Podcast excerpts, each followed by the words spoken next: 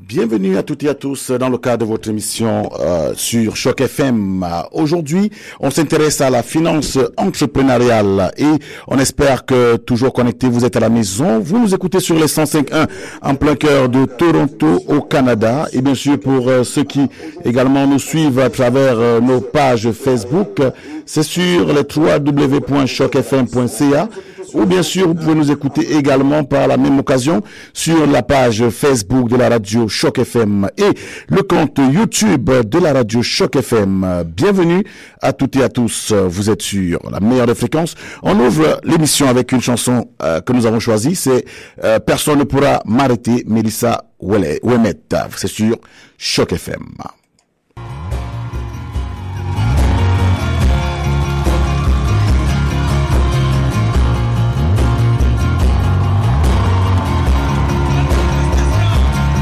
On me dira non, ce sera comme hier et comme demain peut-être. Toujours des raisons et des commentaires, ce que je devrais être. Je me fous des barrières, je vais gagner à ma manière. J'allumerai en moi ce qui survivra au-delà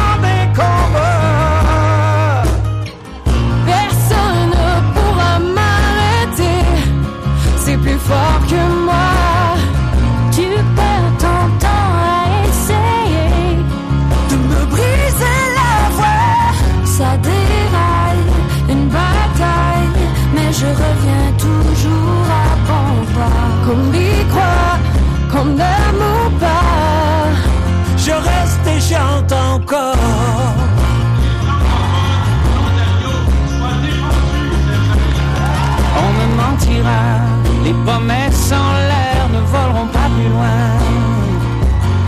Et combien de fois on me guidera sur le mauvais chemin? Et que ben faut qu'on me guidera sur les mauvais chemins hein? Et que ben faut qu'on me guidera sur les mauvais chemins hein?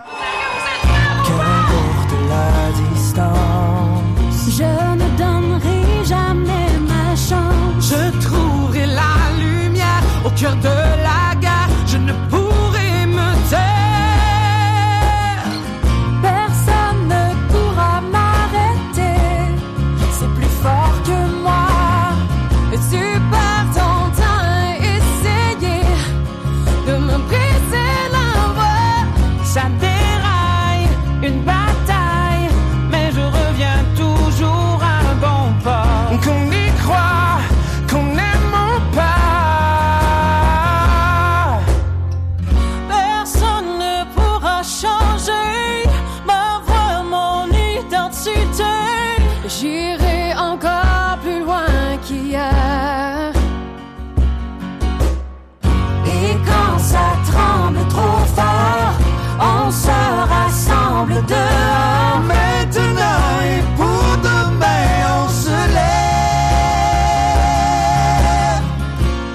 Personne ne pourra m'arrêter Non Personne ne pourra m'arrêter.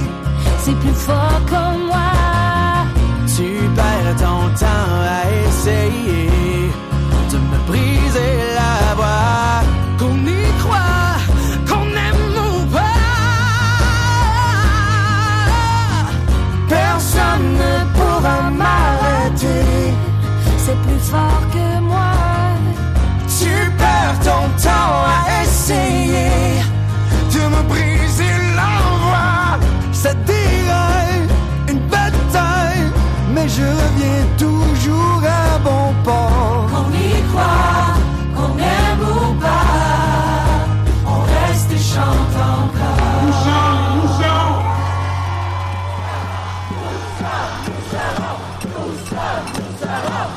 Nous sommes, nous serons bien sûr, il faut dire, c'est une belle chanson de Melissa Wemet euh, qui nous offre la chanson Personne ne pourra m'arrêter.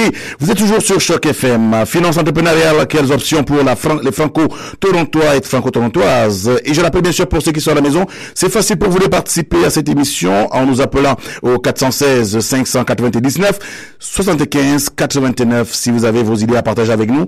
Nous sommes preneurs. Et ce sera toujours un plaisir d'échanger avec vous. Et bien sûr, ces personnes qui veulent nous écrire, c'est au 647 501 49 37.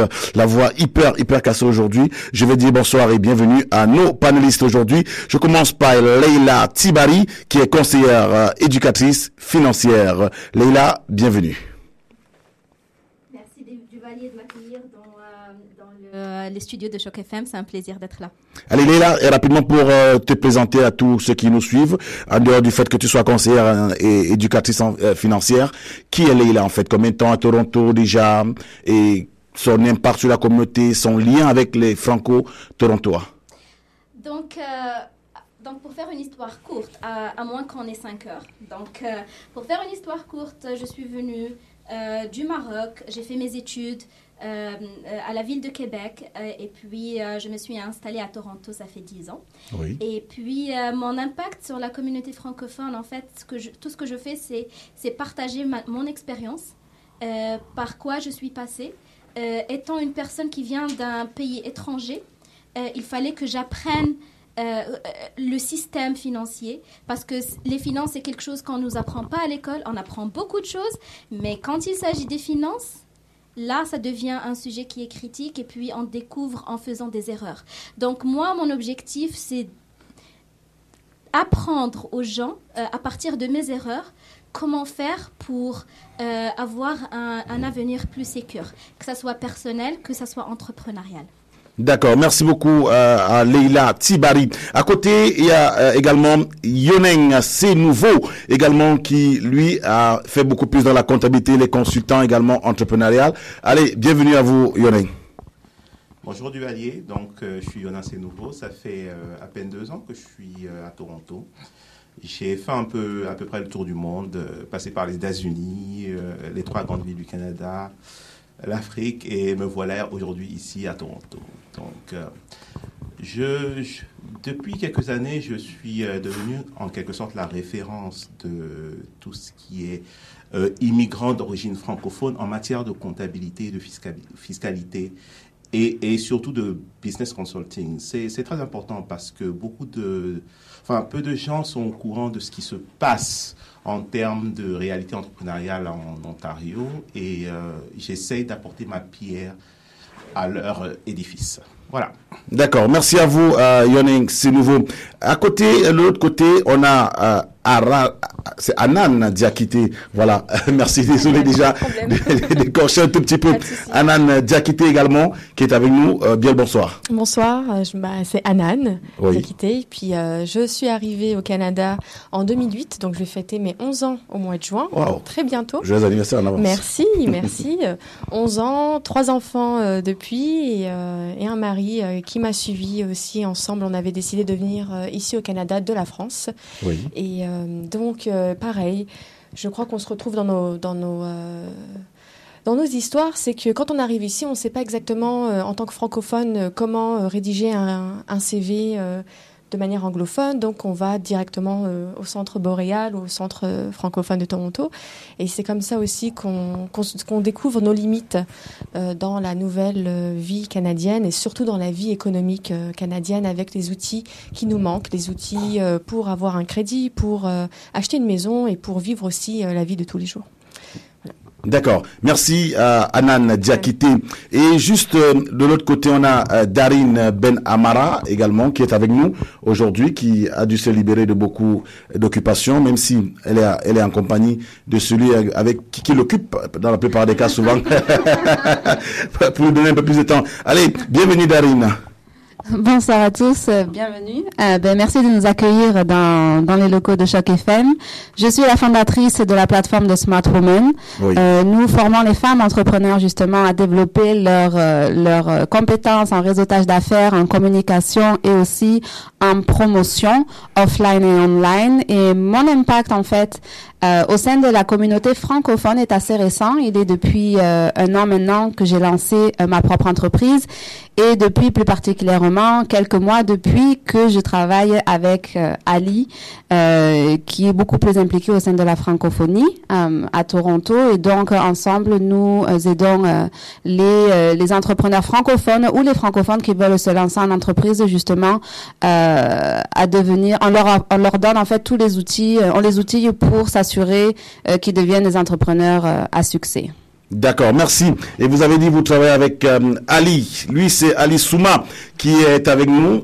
Il faut dire certainement pour la petite histoire que j'ai rencontré Ali dans un déjeuner entrepreneurial, dans un bateau, dans une croisière il y a très longtemps. On a on a gardé le contact depuis lors et même s'il m'avait j'avais je crois qu'il m'avait promis une séance de travail pour l'étude d'un projet. Bon en tout cas on va en reparler. Allez bienvenue Ali. Bienvenue, euh, merci de nous avoir invités ici. Euh, c'est tout un honneur d'être euh, à Choc FM. Euh, je crois qu'on est venu ici la dernière fois, mais euh, euh, dans ces locaux-là, c'est toujours un plaisir de venir ici. Non, ça fait plaisir. Ali, Ali, pour ceux qui euh, peut-être ne connaissent pas très bien qui est Ali, parce que je vais pas me permettre de, de, de te présenter, de peur d'écorcher un tout petit peu toutes les casquettes que tu draines avec toi. Euh, c'est qui Ali? C'est une très bonne question. Apparemment. Euh, je suis euh, d'abord entrepreneur. Je crois que j'ai hérité ça plus de ma mère. Euh, je suis euh, de plusieurs origines africaines, donc je viens de. euh, mes parents sont de sept pays africains, donc mais j'ai plus hérité ça de ma mère, l'entrepreneuriat. Donc euh, euh, la comptabilité a juste est arrivé en cours de route. je suis comptable de formation, mais l'entrepreneuriat est plus dans mon sang. Donc euh, créer des entreprises ou aider des gens. Donc ça fait à peu près 11 ans, 12 ans que je suis à- actuellement ici à Toronto. Donc on a de, de- on a une firme comptable qui s'appelle AS Business Center. Donc ce qu'on fait exactement, on aide aussi bien les francophones que les anglophones, dans les deux cas, à, à se lancer en affaires pour les gens qui veulent démarrer. Mais non seulement à se lancer en affaires, donc on ne fait pas juste euh, les aider à écrire un plan d'affaires ou aller chercher des financements ou plutôt euh, à développer leur affaire, mais beaucoup plus que ce qu'on on, on les coach. On les entraîne plus, c'est quoi la vie entrepreneuriale, comment être un vrai CEO dans une entreprise, comment gérer ça, où trouver l'information? Et euh, on les entraîne beaucoup plus à être beaucoup plus proactif que réactif, parce que beaucoup plus souvent, on est beaucoup plus réactif dans les situations qu'être proactif. Et ça, ça a été un très bon succès parce que on a différentes plateformes d'où on est en partenariat avec euh, The Smart Woman, avec Darin. On a un programme spécifique surtout pour les femmes. Et ce programme-là, je trouve que c'est un des programmes qui a très bien réussi d'ailleurs. C'est un programme non seulement qui euh, reflète toutes les bourses, euh, que vous soyez riche, pauvre, vous pouvez rentrer dans ce programme-là, parce que ce qu'on cherche dans l'entrepreneuriat, c'est pas nécessairement l'argent, mais les gens qui ont l'ambition. Et euh, ça a été une très belle réussite avec ça. Et puis on travaille avec plusieurs organismes avec ça, dont euh, BDC, euh, Futurepreneur, tous ces organismes-là. Et euh, on a d'autres plateformes aussi pour les gens qui ont démarré leur entreprise en Ontario, aussi bien francophone anglophone. Donc on est à peu près dans tout. Euh, mais ce qu'on se spécialise plus, comme je dis aux gens, c'est l'argent, c'est une partie euh, du défi. C'est maintenant comment maintenant l'appliquer pour que tu réussisses. C'est ça, ça c'est l'autre défi que c'est là où vraiment on réussit, où notre taux de réussite tourne autour de 98 parce que le travail est là-bas beaucoup plus souvent. Et parce qu'on fait un bon tri au début pour s'assurer vraiment que les gens sont sérieux à se lancer. Et euh, honnêtement, de- j'ai j'ai tout un honneur de vous dire que j'ai, avec Darine, ça a été toute une réussite. Et on découvre beaucoup plus souvent que les femmes réussissent mieux en affaires que les hommes. Hein. C'est c'est- c'est- c'est une réalité de plus en plus. euh, elles sont plus sérieuses, plus dynamiques. D'accord. Et c'est pour ça qu'elles sont nombreuses également en studio aujourd'hui. C'est aussi ça. D'accord. Allez, avec vous, on s'intéresse à la finance entrepreneuriale et je vais certainement commencer par euh, la conseillère en éducatrice financière euh, Leila. Quand on, quand pour vous, euh, le fait de le financement, c'est une des choses les plus importantes quand on veut être entrepreneur. Même si Ali a dit qu'au-delà de l'argent, ça ne suffit pas, mais il faut avoir euh, les idées, les mettre en place et pouvoir bien les organiser afin que l'argent vienne permettre de réaliser. Pour vous, en tant que conseillère financière, euh, euh, pour vous, que- à quoi vous pensez dans la finance? Est-ce que c'est quelque chose de super important ou on peut s'en passer? Alors, euh, plusieurs aspects de cette question que je trouve tellement importante. Euh, donc, je vais répondre une par une. Oui. Avant tout, quand, on, quand, on, quand, on est un- quand on commence dans l'entrepreneuriat, le manque de fonds, c'est ça ce qui fait que la personne devient créative. D'accord Donc, mon- l'idée est que, euh, avant de. La première étape, ce n'est pas d'aller chercher un financement. La première étape est de voir si notre entreprise est viable et de voir si on peut prendre un financement qu'on va pouvoir rembourser. L'erreur que la plupart des personnes font, c'est qu'elles commencent dans un business et qu'elles cherchent un financement et quelques années plus tard, eh ben, c'est la faillite. Ce qui fait que les dettes ici en Ontario, elles ne finissent pas d'augmenter. Les, les business ne survivent pas. J'ai eu la chance d'assister à, euh, à une conférence avec, euh, euh, je pense que tout le monde connaît, Damon John et de, de Shark Tank. Et il a dit quelque chose qui était ça m'a vraiment fait ouvrir les yeux. Et c'était quelque chose que lui, il a lui-même expérimenté en tant que personne. Quand il a commencé sa marque Fubu, je ne sais pas si on, on connaît ça. Donc, euh, donc au début, qu'est-ce qu'il a fait? C'est qu'il n'avait aucun fonds. Et c'est lui-même qui nous a raconté l'histoire. Donc il a dit qu'il n'avait aucun fonds. Et, pour commencer, il fallait juste qu'il y ait des contacts. Et, et- et il a commencé en, en- en approchant les artistes à avoir le t-shirt avec la marque Fubu. Et ça passait euh, à la télé. Et en fait, il prenait le même t-shirt, il allait le relaver et il allait donner à un autre artiste qui le remettait. Donc la, perception que les gens avaient, c'est que euh, cette marque est partout. D'accord? Donc c'est ça, c'est de là que je parle de créativité. Donc parce qu'il n'avait pas les fonds disponibles, il fallait, il a fallu qu'il pense à quelque chose. Et il a commencé dans son garage. La même chose si on, on voit Amazon. Euh, Je ne sais pas si vous avez eu la chance sur Facebook de voir la photo euh, d'Amazon, comment ça a commencé. Ben, c'était vraiment euh, un garage. La même chose pour Apple. Donc, moi, ce que j'essaie de combattre, c'est cette idée qu'en- quand on veut se lancer en entrepreneuriat, il faut qu'on ait un budget. Ce n'est pas nécessairement vrai. Surtout en 2019, on est en 2019, c'est ça? Ouais, d'accord. Surtout en 2019, euh, alors qu'on a inter- avec Internet et avec un téléphone et avec un, un ordinateur, on peut faire du business partout dans le monde et on peut commencer avec rien. D'accord? Donc, donc, mais si la personne commence en entrepreneuriat, décide que c'est le moment qu'on aille chercher le financement. Premièrement, et c'est très, très, très, très, très important, d'abord, il faut aller s'éduquer. Il ne faut pas s'asseoir avec une personne et appliquer ce que la personne veut nous dire, appliquer ce que la personne nous dit. D'accord? Maintenant, il y a les moyens qu'on ch- comprendre par nous-mêmes euh, le financement, de combien on a besoin, l'impact sur les taux d'intérêt, euh, l'impact de qu'est-ce qui se passe si on ne paye pas, euh, les différentes formes d'entreprise. Il ne faut pas s'asseoir avec quelqu'un et attendre que la personne nous dise quoi faire. Il faut aller chercher l'information, il faut aller s'éduquer soi-même. D'accord? Si, on- si on décide à ce moment-là de prendre un financement parce qu'on sait, on est convaincu que c'est la chose à faire, là, il faut s'asseoir avec un professionnel. Encore une fois, il faut faire attention d'où est-ce qu'on prend les conseils. Il faut s'asseoir avec un professionnel.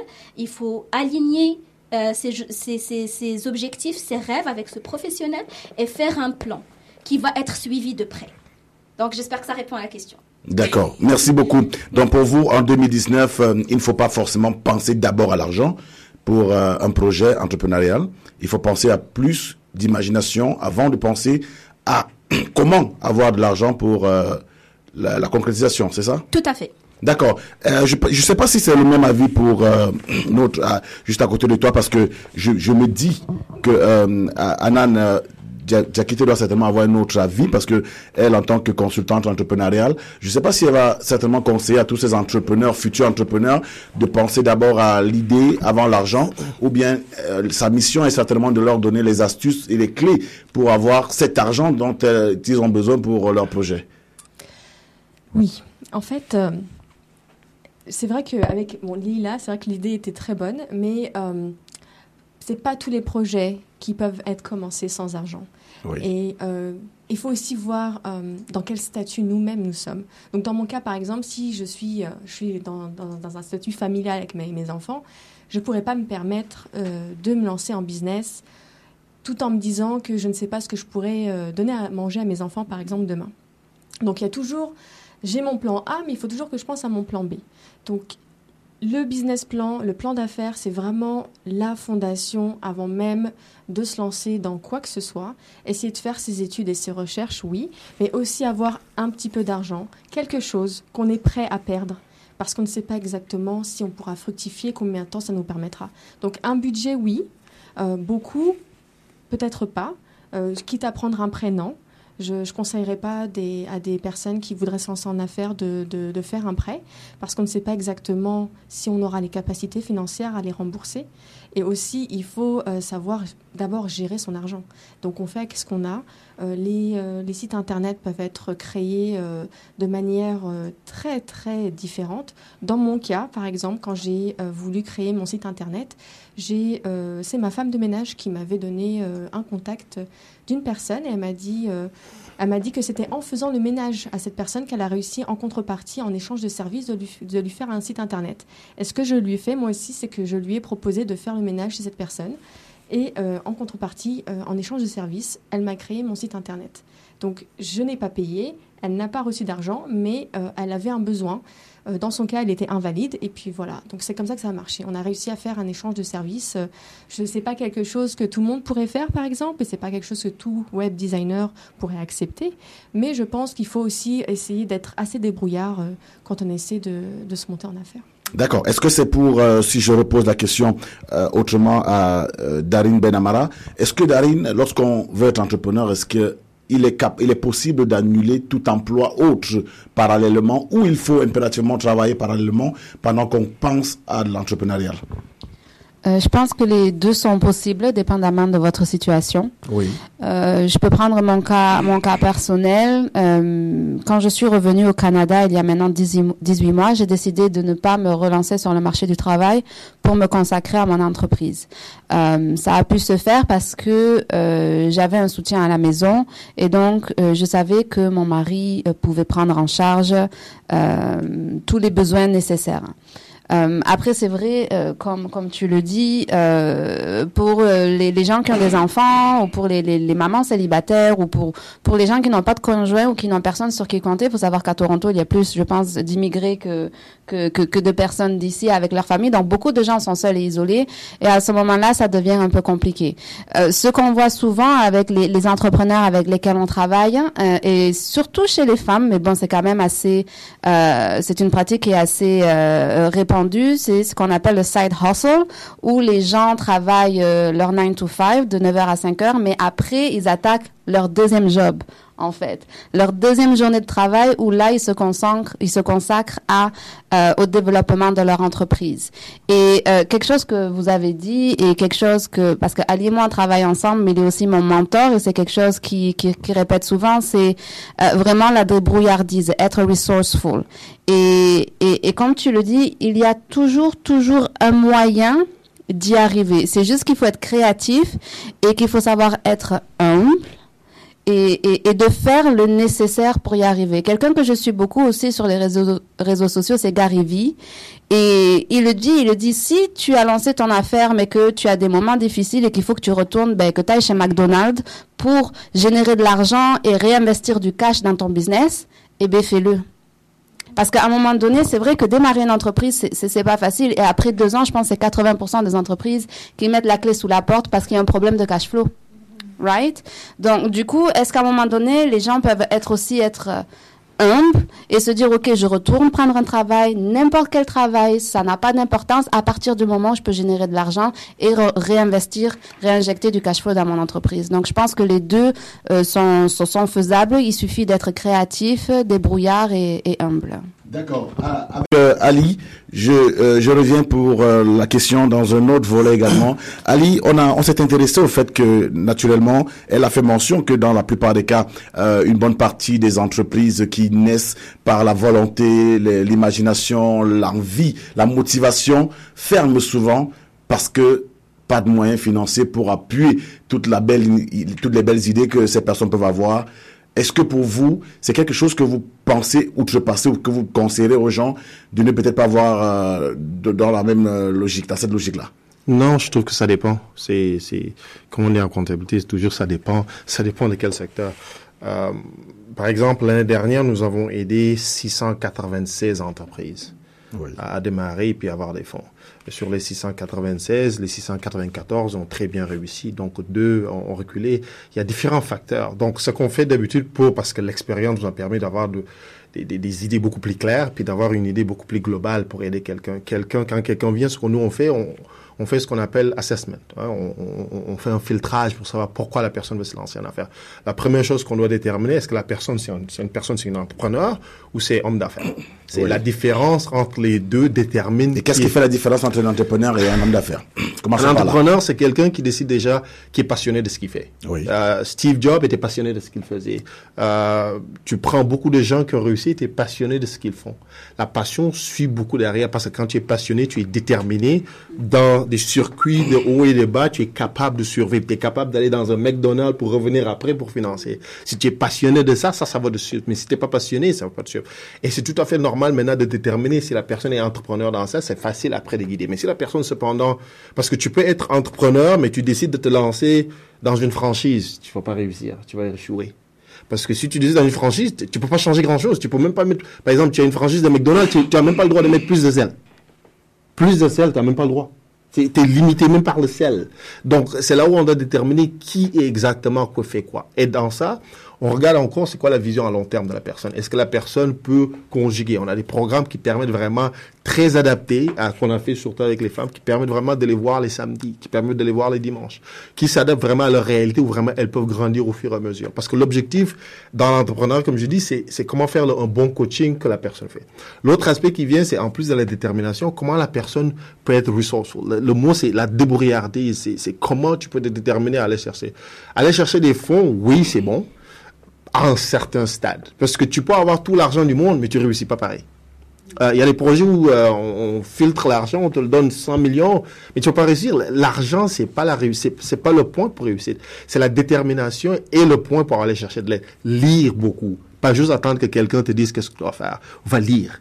Va demander l'information. Euh, Actuellement, la technologie est tellement avancée que si quelqu'un est paresseuse de lire, on a ce qu'on appelle audible. Ça, tu peux même écouter. Tu n'as même pas besoin de lire pour fatiguer les yeux. Tu peux écouter les informations. Tu peux regarder YouTube.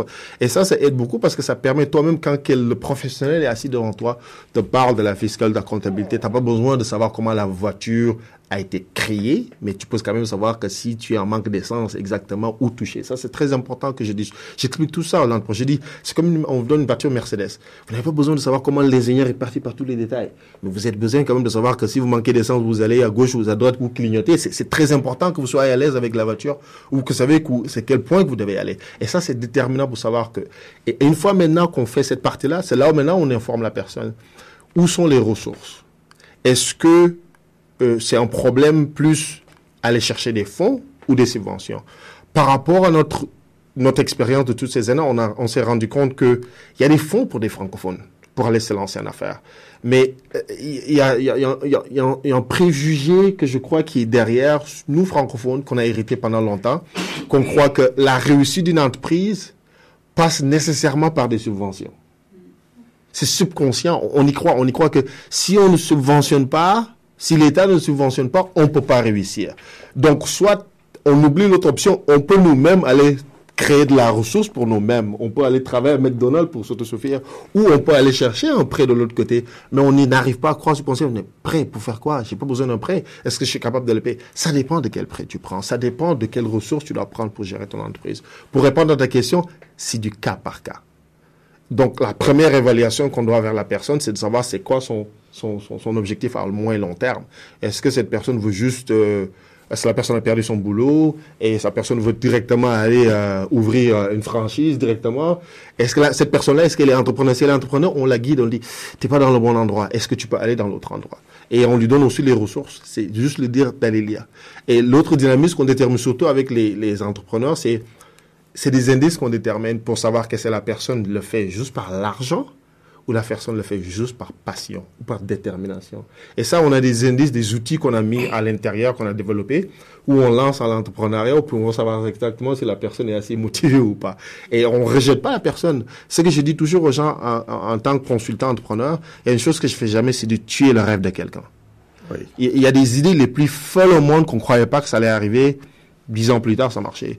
Personne ne croyait que Uber, ça allait marcher. Moi, je dis toujours Uber, avec tout le respect que je leur dois, Uber existait dans les pays en voie de développement avant que ça existait. J'allais un peu devant moi, quelqu'un qui veut pas te dire, tu rentres, tu rentres, ok, rentre dans ma voiture, chacun paye. La seule chose que ces deux-là ont fait, un d'ailleurs est canadien, un vient de Calgary. Ils ont juste regardé, je ne pas le mettre dans une technologie? Ils ont chamboulé toute une industrie en dix ans. Toute une industrie de taxis complètement chamboulée où ils ont aucune voiture. C'est une entreprise qui est dans le taxi, mais ils ont aucun asset, ils ont aucun actif. Là, ils sont en train de créer autre chose. Airbnb a fait la même chose. Donc, c'est des gens, il y a dix ans, quand ils parlaient de ça, personne ne les avait cru. Tout le monde croyait que c'était pas possible. Aujourd'hui, ils ont chamboulé complètement la, vision du monde. Donc, il y a une chose que moi, je dis toujours aux gens, laissez-les avec leurs idées. Non, il faut pas les dire, mais est-ce qu'il faut encadrer la personne pour dire que là où on est en train de le mettre, de ne pas bien le faire, de le faire, ça, on a le droit.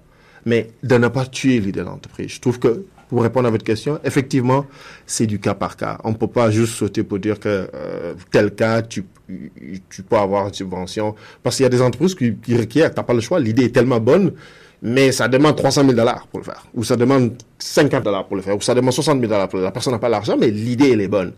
Est-ce qu'en ce moment-là, il fallait trouver des moyens pour aller chercher ça? Même le gouvernement qui donne des subventions, j'ai dit ça, même les subventions maintenant, ils ne vous le donnent pas 100%. Gens croient que subvention, c'est 100%, on te le donne. Non, non, non, non, non, non, le gouvernement te dit, je te donne une partie et tu contribues une partie. C'est de plus 100% subvention. Ils veulent que tu prouves que tu fasses quelque chose. C'est- révolu, cette partie-là. Mais ils savent pas. Parce que c'est pourquoi l'information est très importante. Comme tu dis, les gens doivent lire, mais aussi on les informe. Je sais pas si ça répond à toutes les questions. D'accord. Ça veut dire, euh, moi, je vais revenir avec euh, également un autre aspect de la, de la question. Maintenant, vous avez dit que c'est au cas par cas. Ouais. Maintenant, si on reste focalisé sur la francophonie ontarienne et torontoise plus particulièrement, si on s'intéresse à l'entrepreneuriat francophone, Ouais. je sais que beaucoup vous êtes tous francophones parce que c'est pour ça que vous êtes euh, sur Choc FM aujourd'hui. Ça veut dire vous travaillez avec des francophones. Est-ce qu'on peut dire que les francophones se donnent les moyens qu'il faut pour euh, véritablement être entrepreneur ou c'est euh, le taux est minimal? Ah non, moi je trouve qu'il y a énormément de ressources. Je trouve que le, potentiel à Toronto est, est phénoménal. Euh, On est dans une dynamique entrepreneuriale. Moi je dis que si les gens ne deviennent pas entrepreneurs d'ici 20 ans, c'est fini. Euh, l'entrepreneuriat francophone en Ontario est en pleine expansion. Moi, je dis aux gens, vous avez des belles idées, euh, venez nous voir. Euh, Il y a des organismes qui sont pour ça. Il y a des organismes prêts à financer pour ça, qui sont là à attendre que les gens. y a, les gens ne savent même pas qu'il y a des subventions salariales. Tu veux recruter quelqu'un, ben on te donne, on te paye parce que tu recrutes quelqu'un. C'est pas les, comme je dis, c'est pas les moyens qui manquent. C'est c'est l'argent, c'est pas ça qui manque. C'est où est, où est la bonne idée qui va adapter pour faire développer l'économie ontarienne? C'est ça vraiment où vraiment je dois pousser les gens. Il y a des projets que je suggère pas au début, mais peut-être ça on parlera ça un peu plus tard. Mais il y a d'autres projets qui sont des projets, ils appellent ça des projets innovateurs. C'est, je dis déjà aux gens, projet innovateur, c'est pas juste nécessairement informatique. Mais par exemple, tu peux créer de la restauration, mais est-ce que tu mettras une application à cette restauration où vraiment euh, on peut retracer pour savoir tous les restaurants euh, maghrébins ou africains qui se trouvent? Il y en a pas, par exemple. Et, euh, pour chercher, il va aller taper les mots-clés sur Google pour trouver le restaurant qui se trouve à l'est. Mais il y a quelques personnes qui a dit, bon, moi, je vais intégrer ça de telle sorte que ça crée une logique pour il y a, il y a ce projet innovateur-là qui manque. Et il n'y a pas quelqu'un qui dit, OK, moi, je veux chercher, par exemple, une école pour mes enfants. Il faut toujours chercher. On n'a pas ces, ces outils francophones-là qui permettent de retracer où vraiment c'est des idées vraiment innovatrices, mais qui ne, qui vraiment, les, les- le gouvernement finance cet argent-là, mais les gens sont pas là pour venir. Ça, c'est un. Deuxième point où vraiment les gens manquent beaucoup, c'est que ils croient que c'est saturé.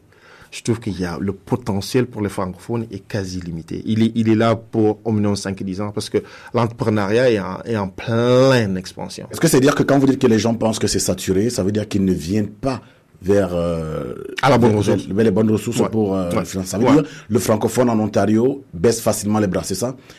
Non, je, je suis pas tendance à juger les gens comme je dis. Là, la première chose que j'ai fait, que je, je ne mettrai jamais ça. Je tue jamais les. Je trouve qu'il y a un manque d'information. D'accord. Moi, je trouve que c'est c'est juste les gens ne savent pas. S'ils ont les bonnes informations à la bonne place et bons entraînements, ils sont aussi performants que n'importe quel anglophone ou francophone. Ils sont aussi performants que d'où ils viennent, parce que n'oublie pas, les gens qui sont ici francophones, c'est des gens très bien éduqués, qui, qui sont allés à l'université, qui savent ce qu'ils font. C'est juste qu'ils n'ont pas eu le support. Nous, on donne ce support-là pour dire aux gens, mais est-ce qu'on est partout pour publier ça? Non. Euh, est-ce qu'on fait une publicité assez efficace? Oui, mais est-ce qu'on peut améliorer? C'est pour ça qu'on est aujourd'hui pour déterminer. Non, euh, je je pas juger. Je trouve qu'ils ils sont pas juste à la bonne information. Par exemple, savoir que euh, on peut avoir une information sur comment gérer ses finances. Beaucoup de gens ne savent pas ça. Beaucoup de francophones disent, je sais pas moi où je peux le trouver. Je le tape sur Internet, je le trouve pas. Je trouve qu'il faut juste trouver, faire ce que vous faites aujourd'hui extraordinaire. C'est parce que ça permet vraiment de regrouper les idées, puis les gens peuvent entendre pour savoir que, oh, ça, ça existe, je peux aller le chercher. Je trouve que c'est ça qui manque, regrouper toutes ces ressources-là et les centraliser d'une manière efficace. D'accord. Avec Yoning, euh, je reviens avec euh, Yoning, c'est nouveau également, parce que lui, il est comptable. Est-ce qu'à votre niveau, dans le domaine de la comptabilité, on peut dire que vous le sentez quand même euh, que les francophones prennent des initiatives? Parce que à la fin des fins, c'est avec vous qu'on va certainement s'échanger. Lors- Lorsqu'on a un financement, lorsqu'on a réussi à mettre tout sur pied, l'entreprise a vu le jour, on, est, on se bat comme on peut. Qu'on arrête de travailler ou qu'on continue le projet, il faut bien qu'un comptable nous fasse euh, un petit rapport annuel pour peut-être pourquoi pas déclarer ou autre chose signifier s'il y a un manquement ou s'il y a un besoin encore euh, à venir. Est-ce qu'à votre niveau, vous ressentez quand même que les francophones s'intéressent au, domaine de la comptabilité par les francophones, où ils se retrouvent la plupart des cas à se retourner vers les, euh, les anglophones parce que manque de comptables, euh, d'experts en comptabilité dans le domaine francophone? Je pense qu'il y a d'abord quelque chose à clarifier. Un comptable, traditionnellement, c'est quelqu'un qui s'amuse tout simplement à, faire des rapports, des déclarations, etc. Si c'est ce genre de comptable que vous allez voir, ça ne sert à rien. Il vous fera vos déclarations d'impôts, il vous fera votre tenue de compte, et en fin des comptes, il vous dira merci beaucoup et à l'année prochaine. Aujourd'hui, un comptable, ou disons un expert comptable, c'est d'abord un conseiller, au même titre qu'un avocat. Oui. Il voit un nombre de dossiers par an, il a cette latitude de comprendre avant l'individu lui-même quels sont les différents enjeux de sa société, et c'est ça, c'est sur ça qu'il faut tabler. Lorsqu'on va voir son comptable, il faut se poser d'abord la question pourquoi je vais le voir? À quoi est-ce qu'il peut me servir? À quoi est-ce qu'il peut me répondre? Et c'est là où beaucoup de gens pêchent. On a cette facilité, surtout avec euh, les médias sociaux, à essayer de collecter énormément d'informations ailleurs, outre qu'à la source elle-même, outre que en dehors des, des spécialistes qui peuvent très bien vous conseiller. Euh, pour en revenir à cette question, oui, en Ontario, il y a énormément de, de personnes qui ont des activités entrepreneuriales, qui ont envie d'entreprendre. Et, euh, et tous les jours, j'encourage euh, toute personne n'ayant même pas, n'ayant pas d'idée d'entreprendre, d'entreprendre. Pourquoi? Parce que c'est très important. Le système canadien, il faut, il faut le comprendre. Il est très simple. C'est un système d'entrepreneuriat. Vous êtes salarié, vous ne vous en sortez pas. Il faut entreprendre pour s'en sortir au Canada. Donc, il faut déjà essayer de se, de se connaître soi-même, de comprendre quelles sont, quelle, est, quelle est sa passion, quelles sont les activités dans lesquelles on peut s'épanouir.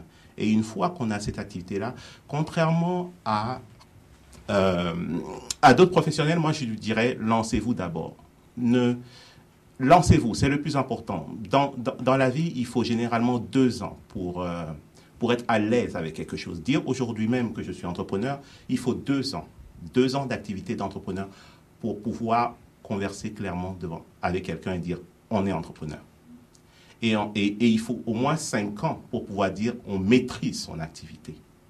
Donc, plus tôt vous vous lancez, mieux ce sera. Mieux vous serez à l'aise avec votre activité, mieux vous serez à même de, vous projeter, de discuter avec le monde et de véhiculer cette, cette image-là. N'oubliez pas que nous sommes dans un monde d'image aujourd'hui. Et c'est l'image que vous renvoyez aux gens qui vous permettra de réussir votre activité.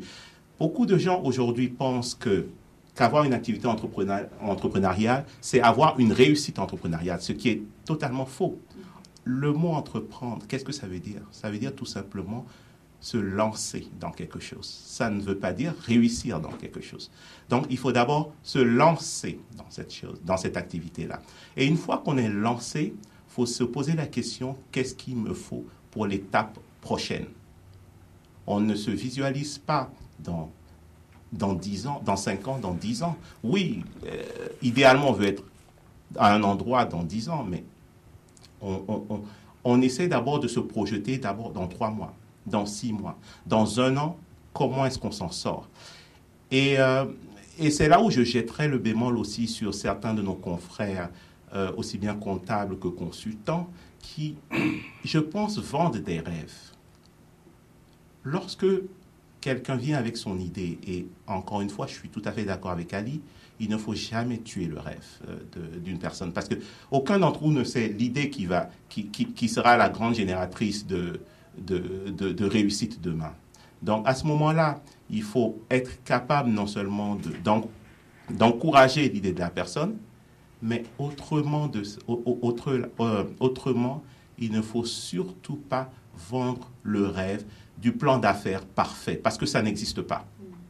Et beaucoup de, de, bureaux d'études, de, beau- beaucoup de bureaux de consultants aujourd'hui viennent, euh, soi-disant, viennent en aide aux personnes, mais ont un intérêt autre.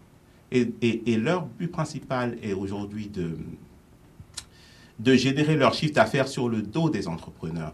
Donc, il est important pour un entrepreneur de savoir quel est son intérêt, de savoir quelles sont ses limites, de savoir qu'il n'a pas nécessairement besoin du, super plan d'affaires, du super financement qu'on lui promet, qu'un bureau de- d'études lui promet pour réussir. Il est très important pour ces personnes-là, enfin pour le- l'entrepreneur aujourd'hui, et, pourquoi je- j'en je- j'en parle et, et c'est quelque chose qui me tient à cœur, parce que rien que, que, que, que ces trois derniers mois, j'ai eu trois individus qui sont venus avec moi, à qui on a vendu des rêves, qui se sont endettés pour réaliser ces rêves-là. Et au final, se retrouvent en situation de consolidation de dette, qui est l'étape avant la faillite. Pourquoi? Parce qu'on leur a fait croire en des choses qui ne sont pas réalistes. On ne devient pas riche du lendemain parce qu'on a entrepris. On entreprend et c'est sur le chemin que la réussite peut arriver. Et c'est- mon point final. Oui, il y a des opportunités. Oui, nous encourageons les entrepreneurs ici. Mais j'encourage aussi chacune, chaque personne qui décide d'entreprendre d'y aller pas à pas et de comprendre pourquoi est-ce qu'il décide d'entreprendre quelque chose. D'accord. Allez, je reviens rapidement avec euh, Darine euh, Ben euh, Amara pour euh, votre avis. Vous, pour vous, en tant que francophone, quelles sont les chances des euh, franco-torontois dans le domaine de l'entrepreneurial et surtout du financement? Euh, alors moi, mon avis sur la question est, est très tranché et euh, c'est un débat qu'on a constamment euh, avec Ali. Euh, donc ça fait, je vais donner mon point de vue en tant qu'entrepreneur, d'accord? Et euh, ça fait à peine plus d'un an que je suis entrepreneur, mais par contre, je me considère 100% entrepreneur.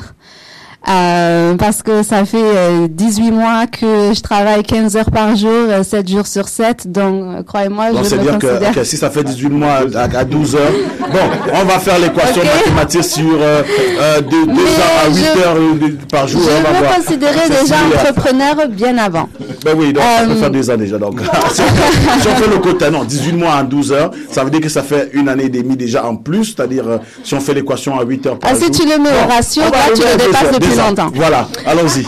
Euh, donc moi, je suis francophone, mais j'ai fait le choix euh, de, concentrer mon activité sur le marché anglophone quand j'ai démarré. Euh, donc pendant 12 mois, je n'ai visé que le marché anglophone et pour une pour deux raisons. Oui. La première raison est que l'entrepreneuriat, l'esprit entrepreneurial est beaucoup plus développé du côté anglophone qu'il ne l'est du côté francophone. Et ça, c'est une réalité. Et qu'est-ce qui peut, qu'est-ce qui peut être à l'origine de telles actions, de, de, de cette euh, légèreté francophone dans l'entrepreneuriat? Alors, je dirais pas que c'est une légèreté. Je pense qu'il y a un manque d'information qui est, qui est très clair, mais c'est aussi culturel. Euh, la francophonie en, en, en, Ontario est principalement une francophonie, euh, ben, la nouvelle francophonie en Ontario est principalement une francophonie euh, ouest-africaine et subsaharienne, euh, ou une francophonie qui vient de France. Et euh, on, partage la même culture.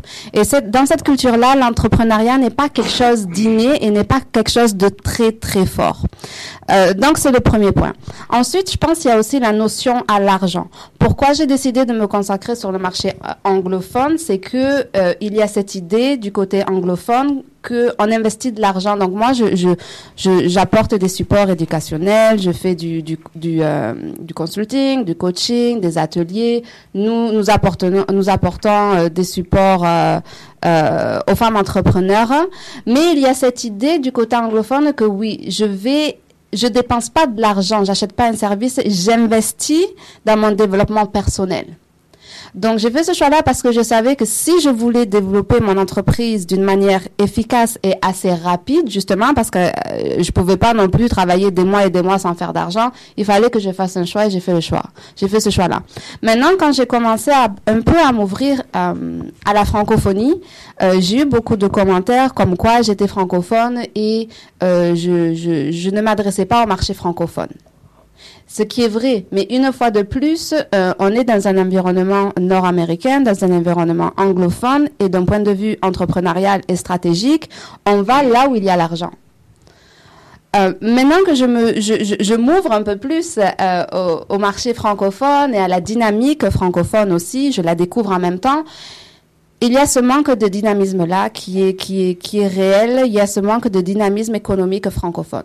D'accord, ça c'est une très belle interpellation. Un manque de dynamisme euh, francophone Économique. économique, sur le volet économique. Euh, avec vous, euh, directement, Anan Diakité, pour vous, comment est-ce qu'on pourrait rectifier le tir? Parce que quand on constate déjà, le plus important, c'est de faire le constat de ce manque de dynamisme-là. Si peut-être vous, peut-être vous avez un autre, euh, un autre avis, peut-être à votre point de vue, c'est assez dynamique pour vous, parce que je pense qu'il faudrait qu'on soit tous logiques sur la profondeur de l'idée recherchée. C'est d'interpeller toute la communauté francophone en son entièreté à comprendre que on manque peut-être de dynamisme. Il faudrait un éveil, un réveil également de toute cette communauté-là pour que les années à venir, les mois, les semaines à venir soient meilleures pour toute la communauté francophone. Pour vous, qu'est-ce qu'il faudrait faire? Qu'est-ce qu'il faudrait changer? Comment est-ce qu'il faudrait s'y prendre pour espérer que le changement se fasse?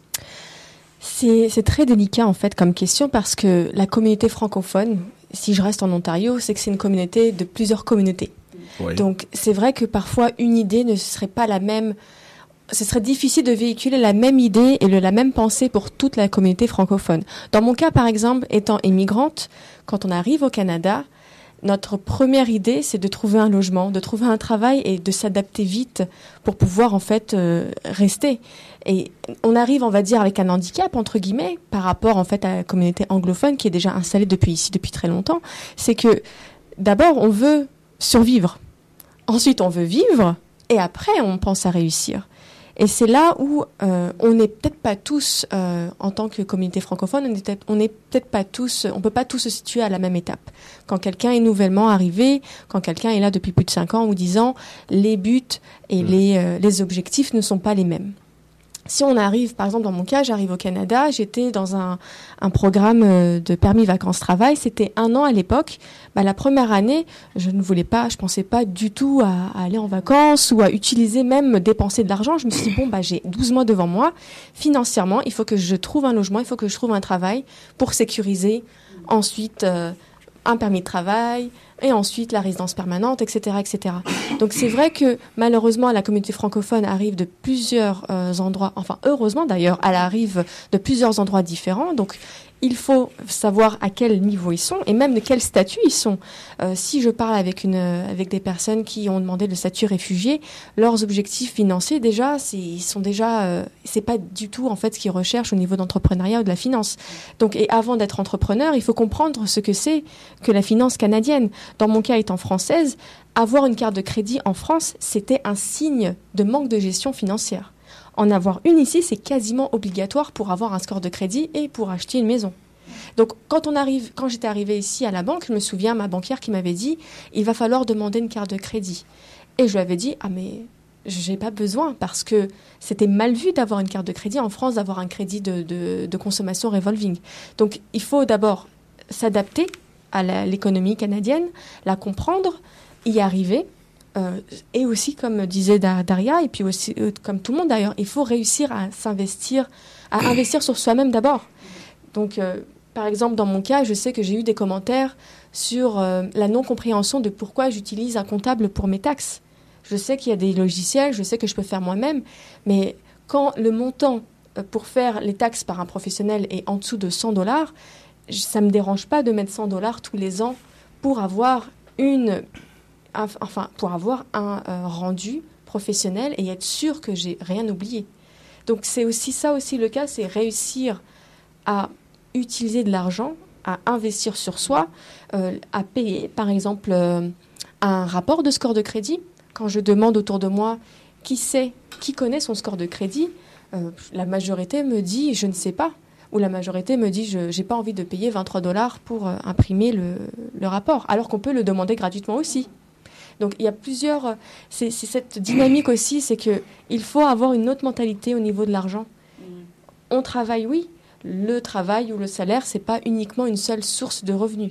Et arriver dans l'économie de maintenant, essayer de se reposer sur une seule source de salaire, c'est pas aussi euh, une sécurité non plus.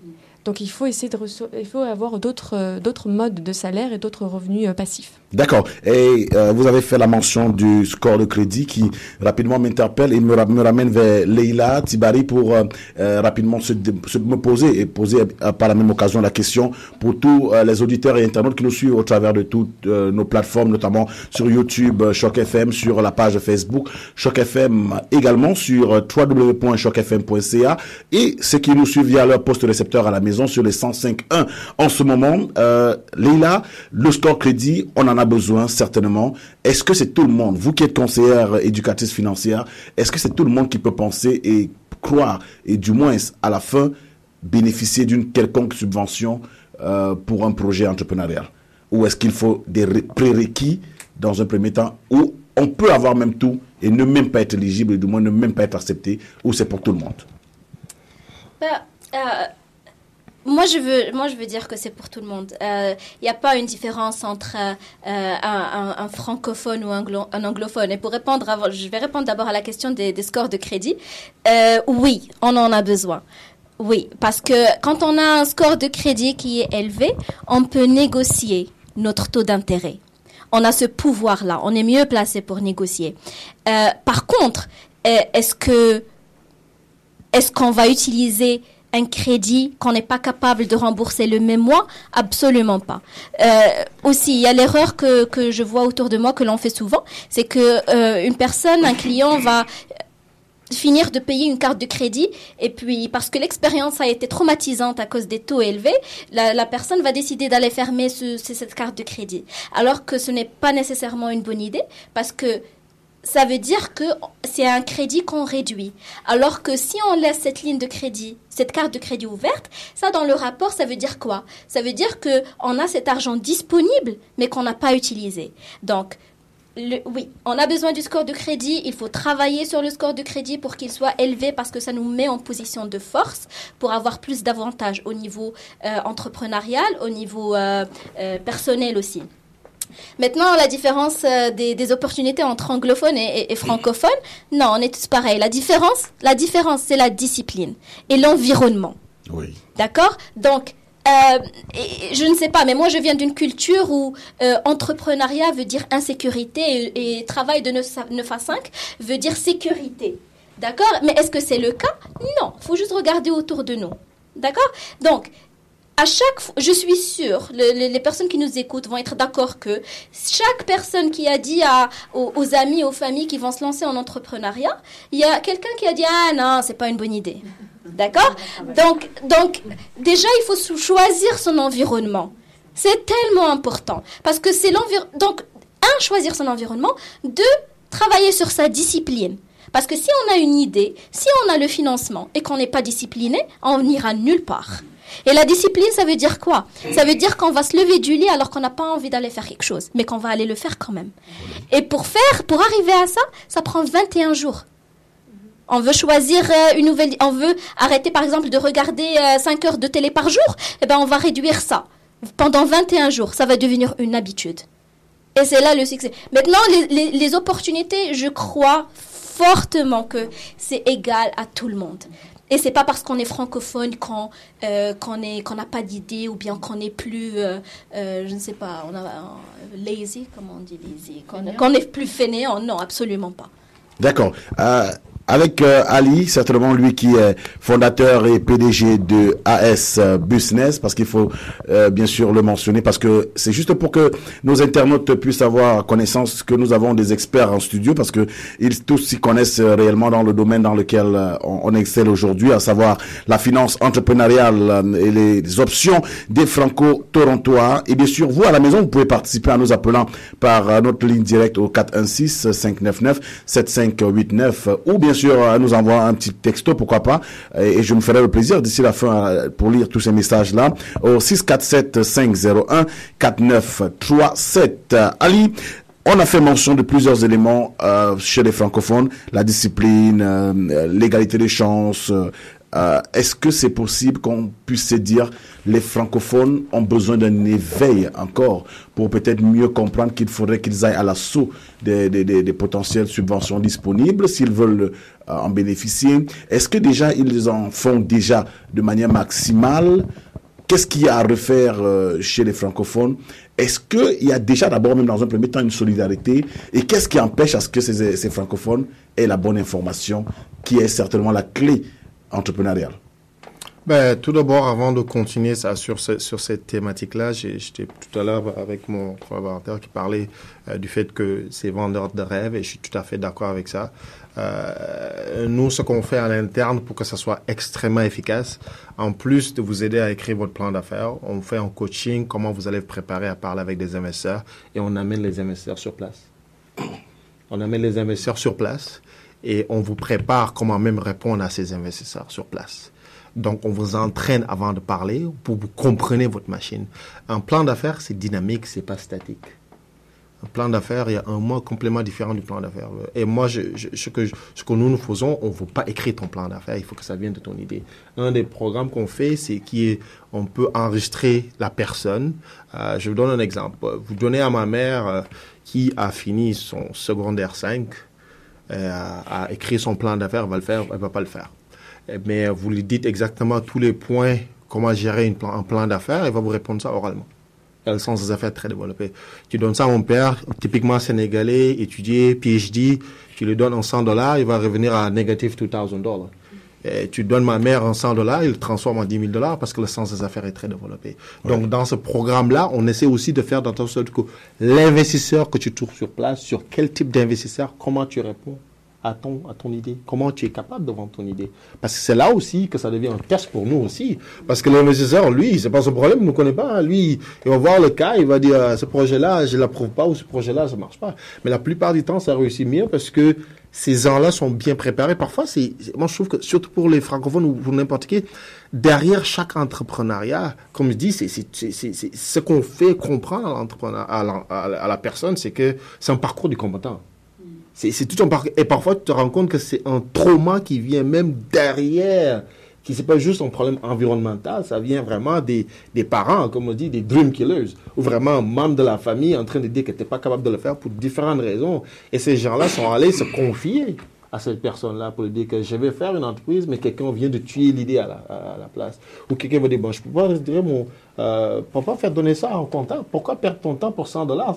Alors tu comprends, ça c'est, des, en langue on appelle ça des dream killers, c'est des gens qui tuent l'idée. Alors que l'amener à lui va être beaucoup plus efficace, lui il va te conseiller beaucoup plus. Euh, Et, ça c'est toute une éducation. Est-ce que c'est critiqué? Non, c'est juste que c'est un problème, je trouve, que d'information, où vraiment les gens ne savent pas où aller ils savent pas qu'il y a assez de ressources. Parce que gérer son entreprise ou faire de l'entrepreneuriat, c'est tout un parcours du combattant. Mais avec euh, le monde de la technologie, il y a- a tellement d'informations qui viennent que les gens se perdent. Moi, je trouve que ça, c'est un élément vraiment qu'on doit cadrer ou trouver la bonne information à la bonne place. Où aller Peut-être après, je vous dirai sur quel site il faut aller euh, du gouvernement, où il faut aller après, à la fin, on vous dirait exactement où aller chercher ça. Mais je trouve que le premier élément, c'est de trouver la bonne source d'information, où vraiment vous, vous avez fait le travail. Maintenant, répondre à votre question pour dire que, est-ce qu'il y a un réveil à faire pour les francophones? Oui, pour être honnête. Oui.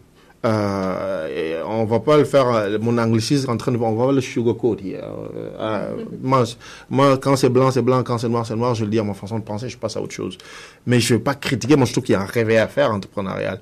Euh, il l'a bien dit, on peut pas réussir au Canada si on n'entreprend pas. Ça va être très difficile. Est-ce que ça va être rose d'or, on va avoir l'argent? Non, non, non, non. Il a dit, l'entrepreneuriat, c'est un- c'est une sorte d'autodiscipline lui-même. Ça te permet de savoir où mettre l'argent, ne pas mettre l'argent, comment investir, comment ne pas investir. Ça te permet, toi, d'aller lire pour savoir 50 pages pour avoir une seule information, parce que c'est une discipline aussi que ça te fait. Ça te permet aussi d'aller faire cette routine-là pendant plus de 21 jours pour savoir que tu peux être capable de... Ça te permet de savoir que, oh, carte de crédit, par rapport en France, ici c'est important, je vais gérer, comment je vais gérer mon crédit? Mais est-ce que si tu trouves la bonne information, ça fait, ok, je peux charger quand même mon comptable qui va m'aider. Ça permet d'entreprendre personnel, c'est c'est comme un développement personnel qu'on qu'on qu'on fait. Mais si on juste travaille de 8 à 5, on peut avoir ça, mais on a juste un élément de côté, on n'a pas l'ensemble. Donc, ce réveil-là, moi, je trouve qu'il est imminent. Oui. On, on est en train quasiment de manquer le, le train. Parce que, euh, venant de deux cultures, où vraiment mes parents sont quasiment de deux cultures, ma mère, elle est anglophone de la Sierra Leone, le sens des affaires est extrêmement développé chez les anglophones, parce que je le sens, et puis je le vois avec ma mère. Puis tu prends un prototype, euh, l'autre sénégalais, où vraiment c'est très francophone. C'est deux mondes différents. Ça vient de la même Afrique, mais la réaction pour l'entrepreneuriat, elle est complètement différente.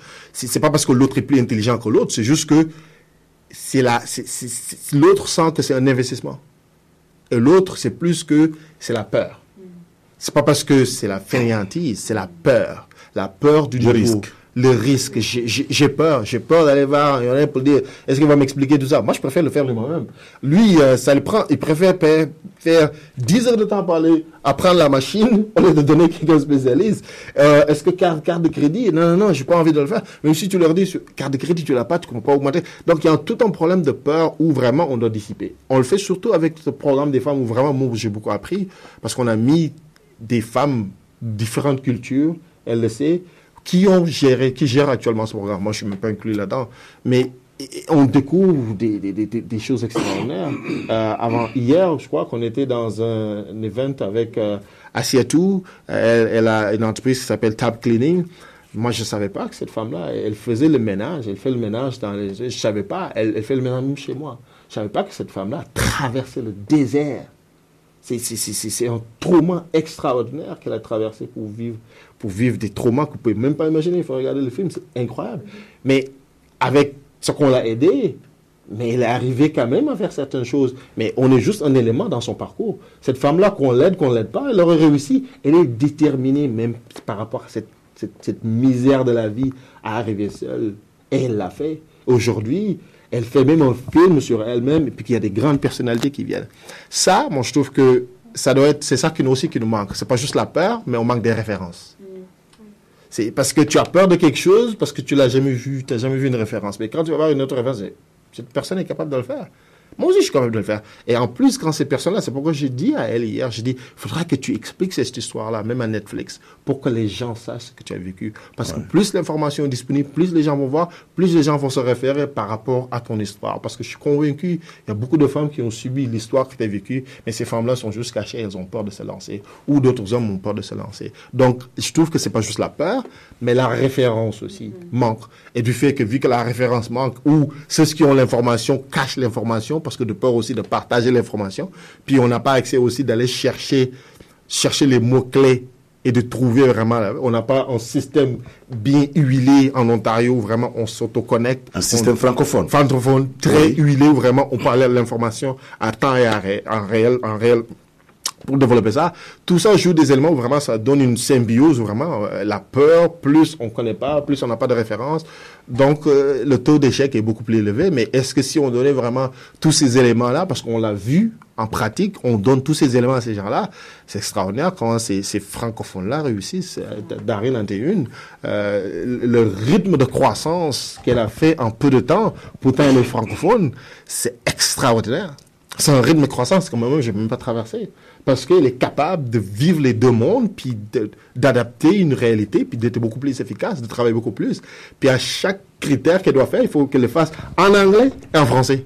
Fait que, en tant que francophone, on a un avantage concurrentiel sur ça. Voilà. Parce qu'à chaque fois qu'elle doit faire quelque chose, elle doit le faire en anglais en français. En anglais en français. On va revenir sur euh, sur cela et on va s'intéresser par euh, parce qu'on va prendre la dernière partie et on va purement s'intéresser à quels sont les éléments, euh, les armes dont les francophones auront ont certainement besoin pour une une dureté, du moins euh, les chances égales et du moins plus encore élevées pour l'entrepreneuriat et le financement qui est bien sûr la thématique d'aujourd'hui. Mais j'ai une question qui nous vient de Jean Fogeba qui nous suit via Facebook qui dit que pensez-vous de l'investissement en achetant des actions? Stock Hmm, Ça dépend. ça dépend de quel, quel stock tu achètes. Quel stock, que- que- que- quelle, action qu'ils achètent. Quelle action de quoi? Euh, va, voir, euh, va voir un planificateur financier qui va t'aider quelle action tu vas acheter. Est-ce que c'est pour long terme, court terme, moyen terme?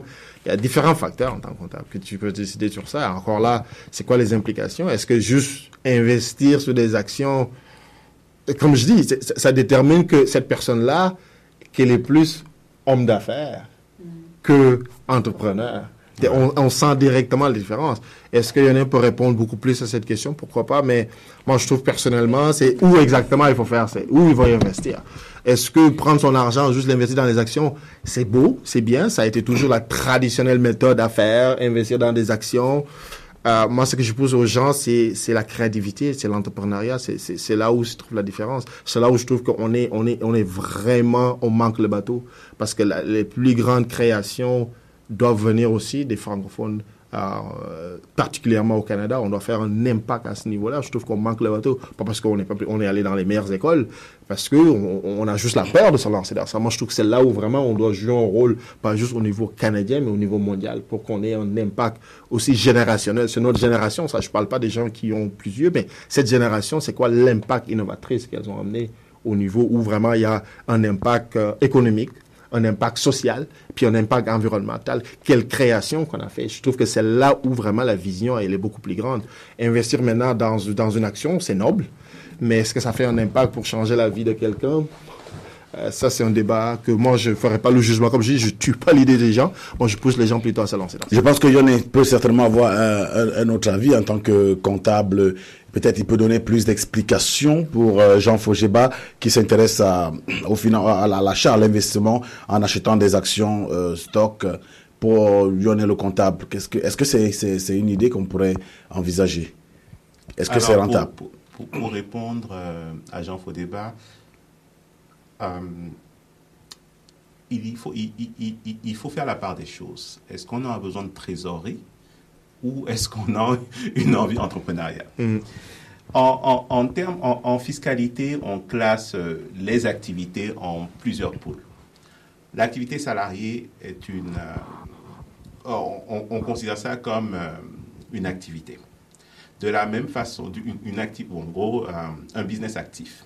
De la même façon que l'entrepreneuriat, c'est aussi considéré comme un business actif. Évidemment, vous verrez la différence entre les deux. Dans l'une, on est guidé, tandis que dans l'autre, on entreprend soi-même. L'investissement en, en stock est une activité passive. En, théorie, on ne fait, on ne fait grand-chose, on, on fait pas grand-chose. On se contente juste de regarder une action, estimer qu'elle va prendre de la valeur, l'acheter et attendre qu'on nous verse des dividendes ou que euh, qu'elle prenne de la valeur et qu'on ait et ait un, un gain en capital. Ça ne requiert ça requiert peut-être une certaine expertise, mais ça ne requiert pas réellement euh, un certain niveau d'activité. Et encore une fois, pour répondre à Faudé, l'essentiel, euh, quand on, quand- lorsqu'on se pose ce genre de questions, il faut, il faut se demander quel est son objectif. Est-ce qu'on a un besoin de trésorerie et qu'on s'y connaît en stock? Et c'est pour ça qu'on veut faire du trading, euh, que ce soit personnel ou, ou avec l'aide d'un- d'un conseiller financier Ou est-ce que on a une passion pour le trading et à ce moment-là, c'est tout autre chose. On fera le même parcours qu'un entrepreneur dans n'importe quel type d'activité. Quelqu'un qui est trader de passion, il passera nuit et jour à regarder les actions, à comprendre comment ça marche, à se documenter en finance, à faire son plan d'affaires, à savoir quelle est la limite d'investissement qu'il peut avoir. Et ça deviendra un boulot à plein temps qui le rendra entrepreneur. Je ne pense pas que M. Faudébat euh, en soit à ce, à ce niveau-là. Je pense que ça a besoin de trésorerie. Et rien ne l'empêche en parallèle, vu qu'il aura encore beaucoup de temps après avoir acheté quelques stocks, de- d'entreprendre une activité. D'accord. Et rapidement, il a une autre euh, deuxième question que je vais poser. Y a-t-il un réseau francophone à Toronto pour réussir dans le real estate? Dans le real estate, Oui, real estate. Donc, euh, Oui, je a- pense. Il veut savoir si... Effectivement, il y, a, il, y a, il y a un réseau pour ça. Il y a, c'est- le real estate, c'est pas juste francophone. Hein, c'est, c'est, c'est, ça dépend où tu peux investir. Nous, on fait des, des, des, des- on fait des, des, conférences, on fait des, des events où on invite euh, plusieurs euh, experts en même temps pour attirer les entrepreneurs. Et puis, on le fait euh, beaucoup plus dans le côté anglophone parce qu'on a des deux events anglophones que francophones. Et euh, on le fait pour inviter les gens pour savoir comment investir dans, dans, dans le real estate et dans quel secteur ils veulent réinvestir. Maintenant, le real estate, ça dépend. Comment je pousse aux gens, c'est que euh, c'est le real estate commercial. Ben bon, début, commence d'abord par petit, puis mais dans le futur, si tu veux développer vraiment un wealth, une stabilité, c'est le real estate commercial. Mais encore là, il faut que ça passe par l'entrepreneuriat. C'est, c'est des gens qui ont réussi deux ans et plus, qui ont profit dans leur entreprise, qui ont géré de ça. Euh, il y a des programmes du gouvernement qui te permettent naturellement d'acheter euh, euh, un building commercial et puis euh, à, à quasiment moins de coût pour, pour développer ton entreprise. Et ils appellent ça owner occupied. Et ça te permet vraiment de développer. Mais ça, c'est, pas des gens qui viennent de commencer, c'est des gens qui ont un niveau beaucoup plus avancé et qui veut, par exemple, une boulangerie, payer de, te fatiguer de payer 10 000 dollars par mois et puis va acheter tout le building ou acheter juste la portion. Euh, si les états financiers sont, sont bons, et ça fait deux ans, ça, ça s'achète naturellement, euh, pas difficile, en, en l'espace de, de deux, trois mois, euh, la transaction est faite par, euh, si les gens veulent aller, BDC le fait, BDC le fait très bien, ils peuvent aller en ligne par BDC, Financement, ils vont avoir l'information et puis c'est là. Euh, moi, je trouve que ça, ça va être beaucoup plus une information beaucoup plus claire. Ils vont aller sur BDC, appeler BDC, puis BDC va vous donner assez d'informations. C'est bdc.ca. Et les gens, voilà. Pour les gens qui, francophones qui veulent avoir l'information pour le financement francophone, il y a, il y a l'IDE, l'IDE qui, c'est ideso.ca, qui euh, donne jusqu'à hauteur de 45 000 pour aider vraiment des francophones à se lancer en affaires. Eux, ils viennent régulièrement aussi euh, pour, euh, pour, pour aider des entrepreneurs. Mais comme je dis aux gens, ça dépend de ce que tu veux te lancer, euh, ça dépend où tu veux aller, ça dépend qu'est-ce que tu veux faire. Euh, mais entoure-toi vraiment avec des gens qui euh, peuvent te donner la bonne information, mais qui vont pas aussi te décourager, mais qui vont pas aussi te montrer, qui vont pas te vendre du rêve, qui vont être réels avec toi, qui vont dire que là où tu veux aller, ah, ça marche pas. Par exemple, quelqu'un qui vient qui me dit, Ali, moi je veux ouvrir un restaurant, euh, tout de suite, je te dirais, va acheter un restaurant au lieu d'ouvrir un. Parce que restauration, ça marche pas. Euh, Est-ce que ça marche? Pour certains? Oui, mais les investisseurs n'aiment pas ça. Donc, je te donne le conseil d'investisseur.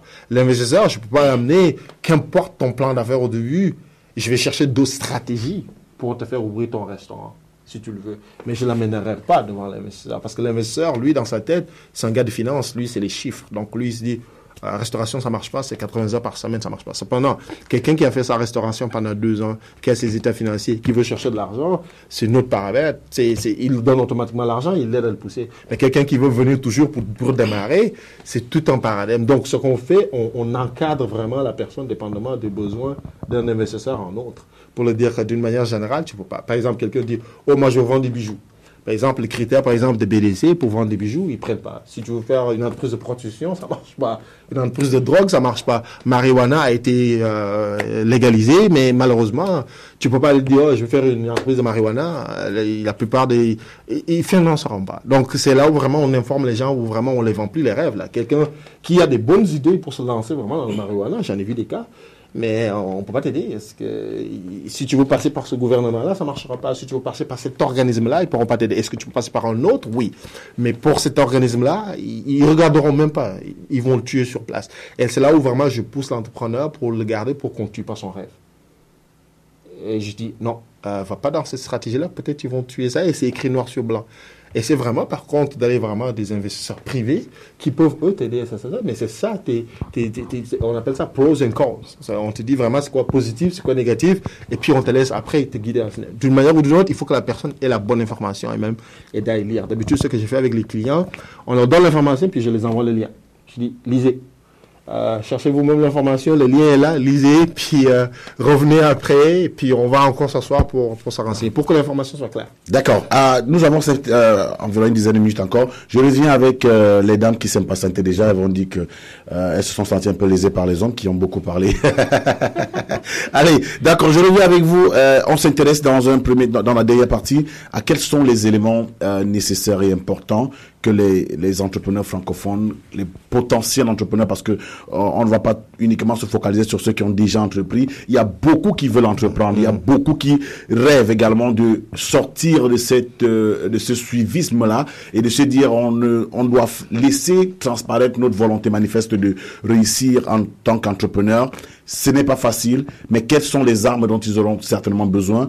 Leila Tibari, euh, quels sont les conseils vraiment importants que vous pourrez donner à ces jeunes, à ces personnes qui veulent entreprendre? Vous, en tant que conseillère et éducatrice financière, quelles sont les armes qu'ils devraient, du moins, quelles sont les balles qu'ils devraient mettre dans leurs armes pour pouvoir tirer à bout portant sur l'entrepreneuriat?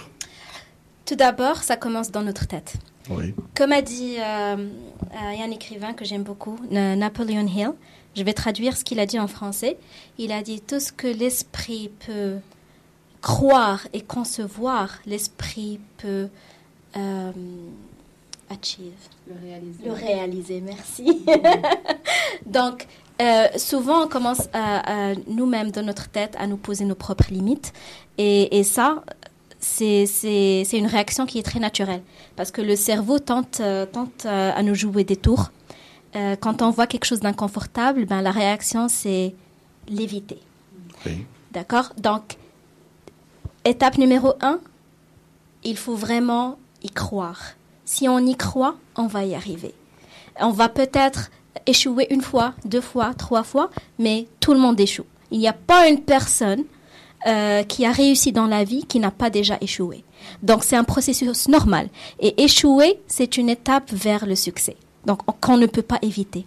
La deuxième chose, c'est vraiment se renseigner, c'est aller trouver, s'éduquer soi-même. Si on veut par exemple apprendre sur les, les stocks, ben il y a des y y a des moyens pour apprendre, il y a des livres. On va aller apprendre nous-mêmes avant d'aller s'asseoir bien sûr avec un professionnel. Mais avant tout, aller savoir comment ça marche, aller savoir pourquoi d'abord on veut faire ça. Parce que c'est comme euh, euh, quand on va chez un médecin, parfois on dit au médecin ah j'ai mal euh, mal au cœur, le médecin il va dire euh, non c'est pas le cœur c'est le foie, le médicament. Donc déjà euh, il faut savoir pourquoi. C'est quoi qu'on veut euh, euh, réaliser. Et l'autre l'autre façon, bah l'autre étape aussi, c'est après après s'être renseigné et éduqué sur le sujet, ben il faut passer à l'action parce que l'important ce n'est pas l'idée mais c'est l'action. Les idées, je peux tout le monde peut en avoir des bonnes idées, mais comment le processus pour réaliser cette idée, c'est ça l'important et il faut s'asseoir avec des personnes qui sont euh, expertes dans le sujet à chaque étape.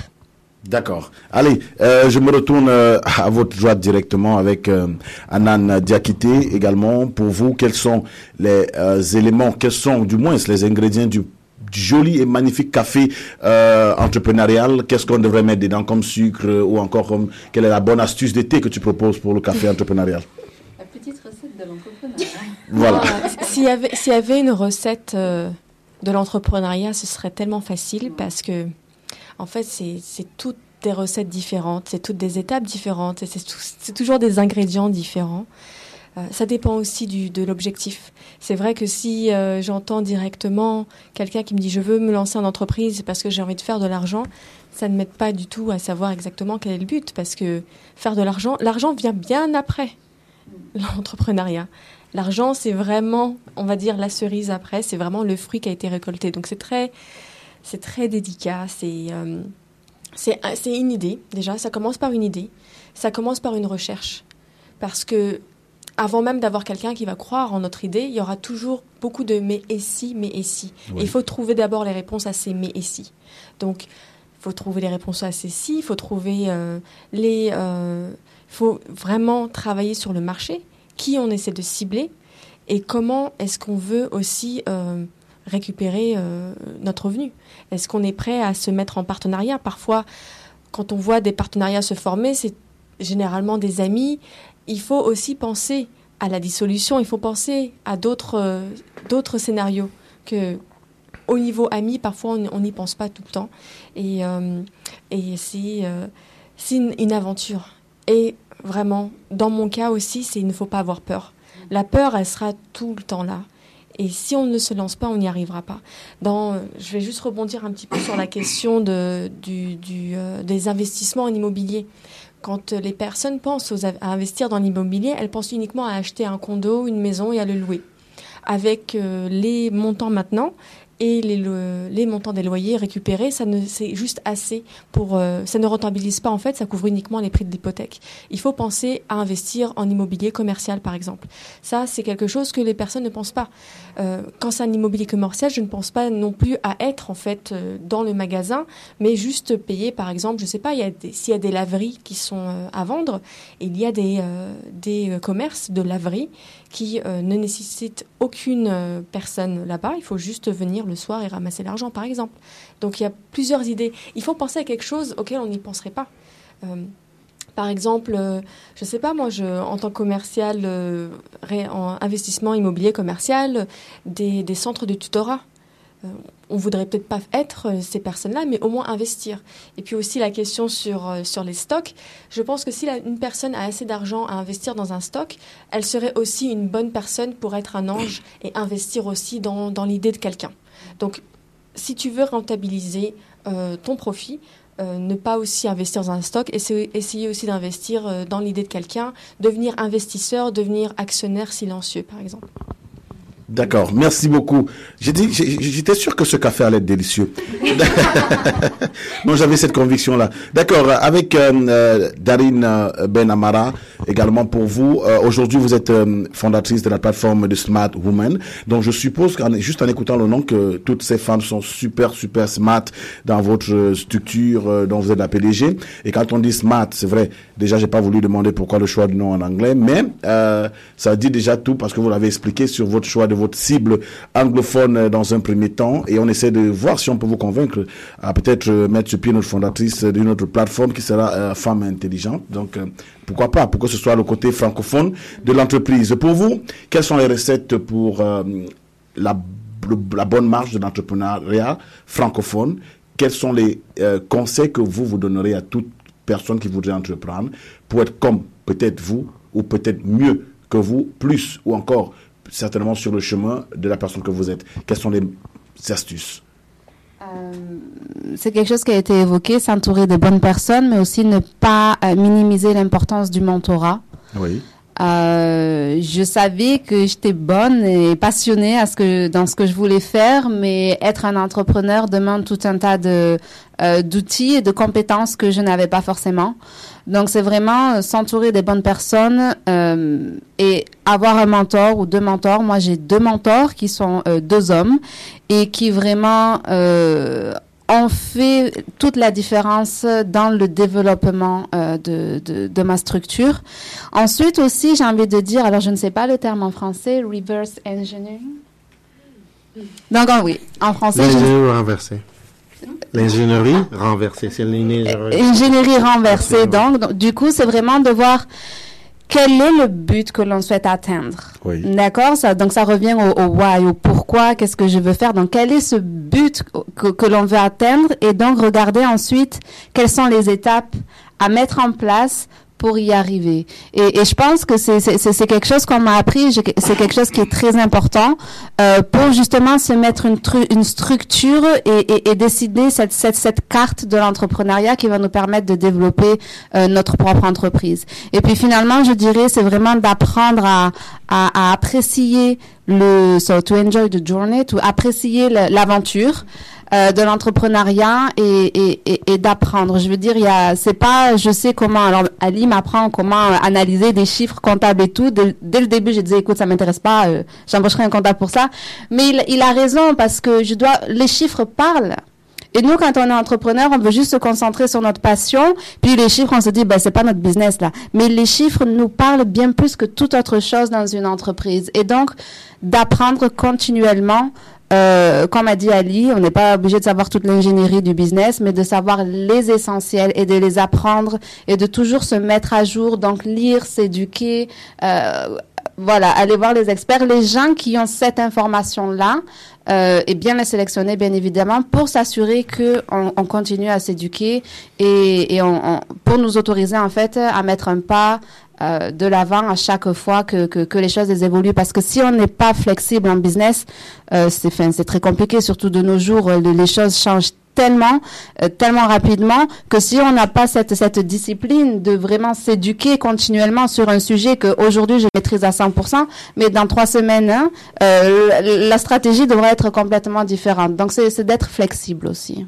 D'accord. euh, Et vous avez fait la mention de euh, Ali. euh, C'est vers qui je vais me retourner euh, directement pour, avec Ali, terminer avant de finaliser avec notre comptable qui va faire la comptabilité de l'émission. euh, juste à la fin. Mais Ali, pour vous, on a parlé d'une de quelque chose qui m'a beaucoup interpellé, notamment le mentorat. Est-ce que c'est tout le monde qui a accès, qui a droit? Et est-ce que c'est hyper important? Si oui, est-ce que il faut dire simplement que on peut euh, avoir pour mentor n'importe qui ou le choix du mentor est super important et quelle est la place du mentor vis-à-vis des futurs entrepreneurs?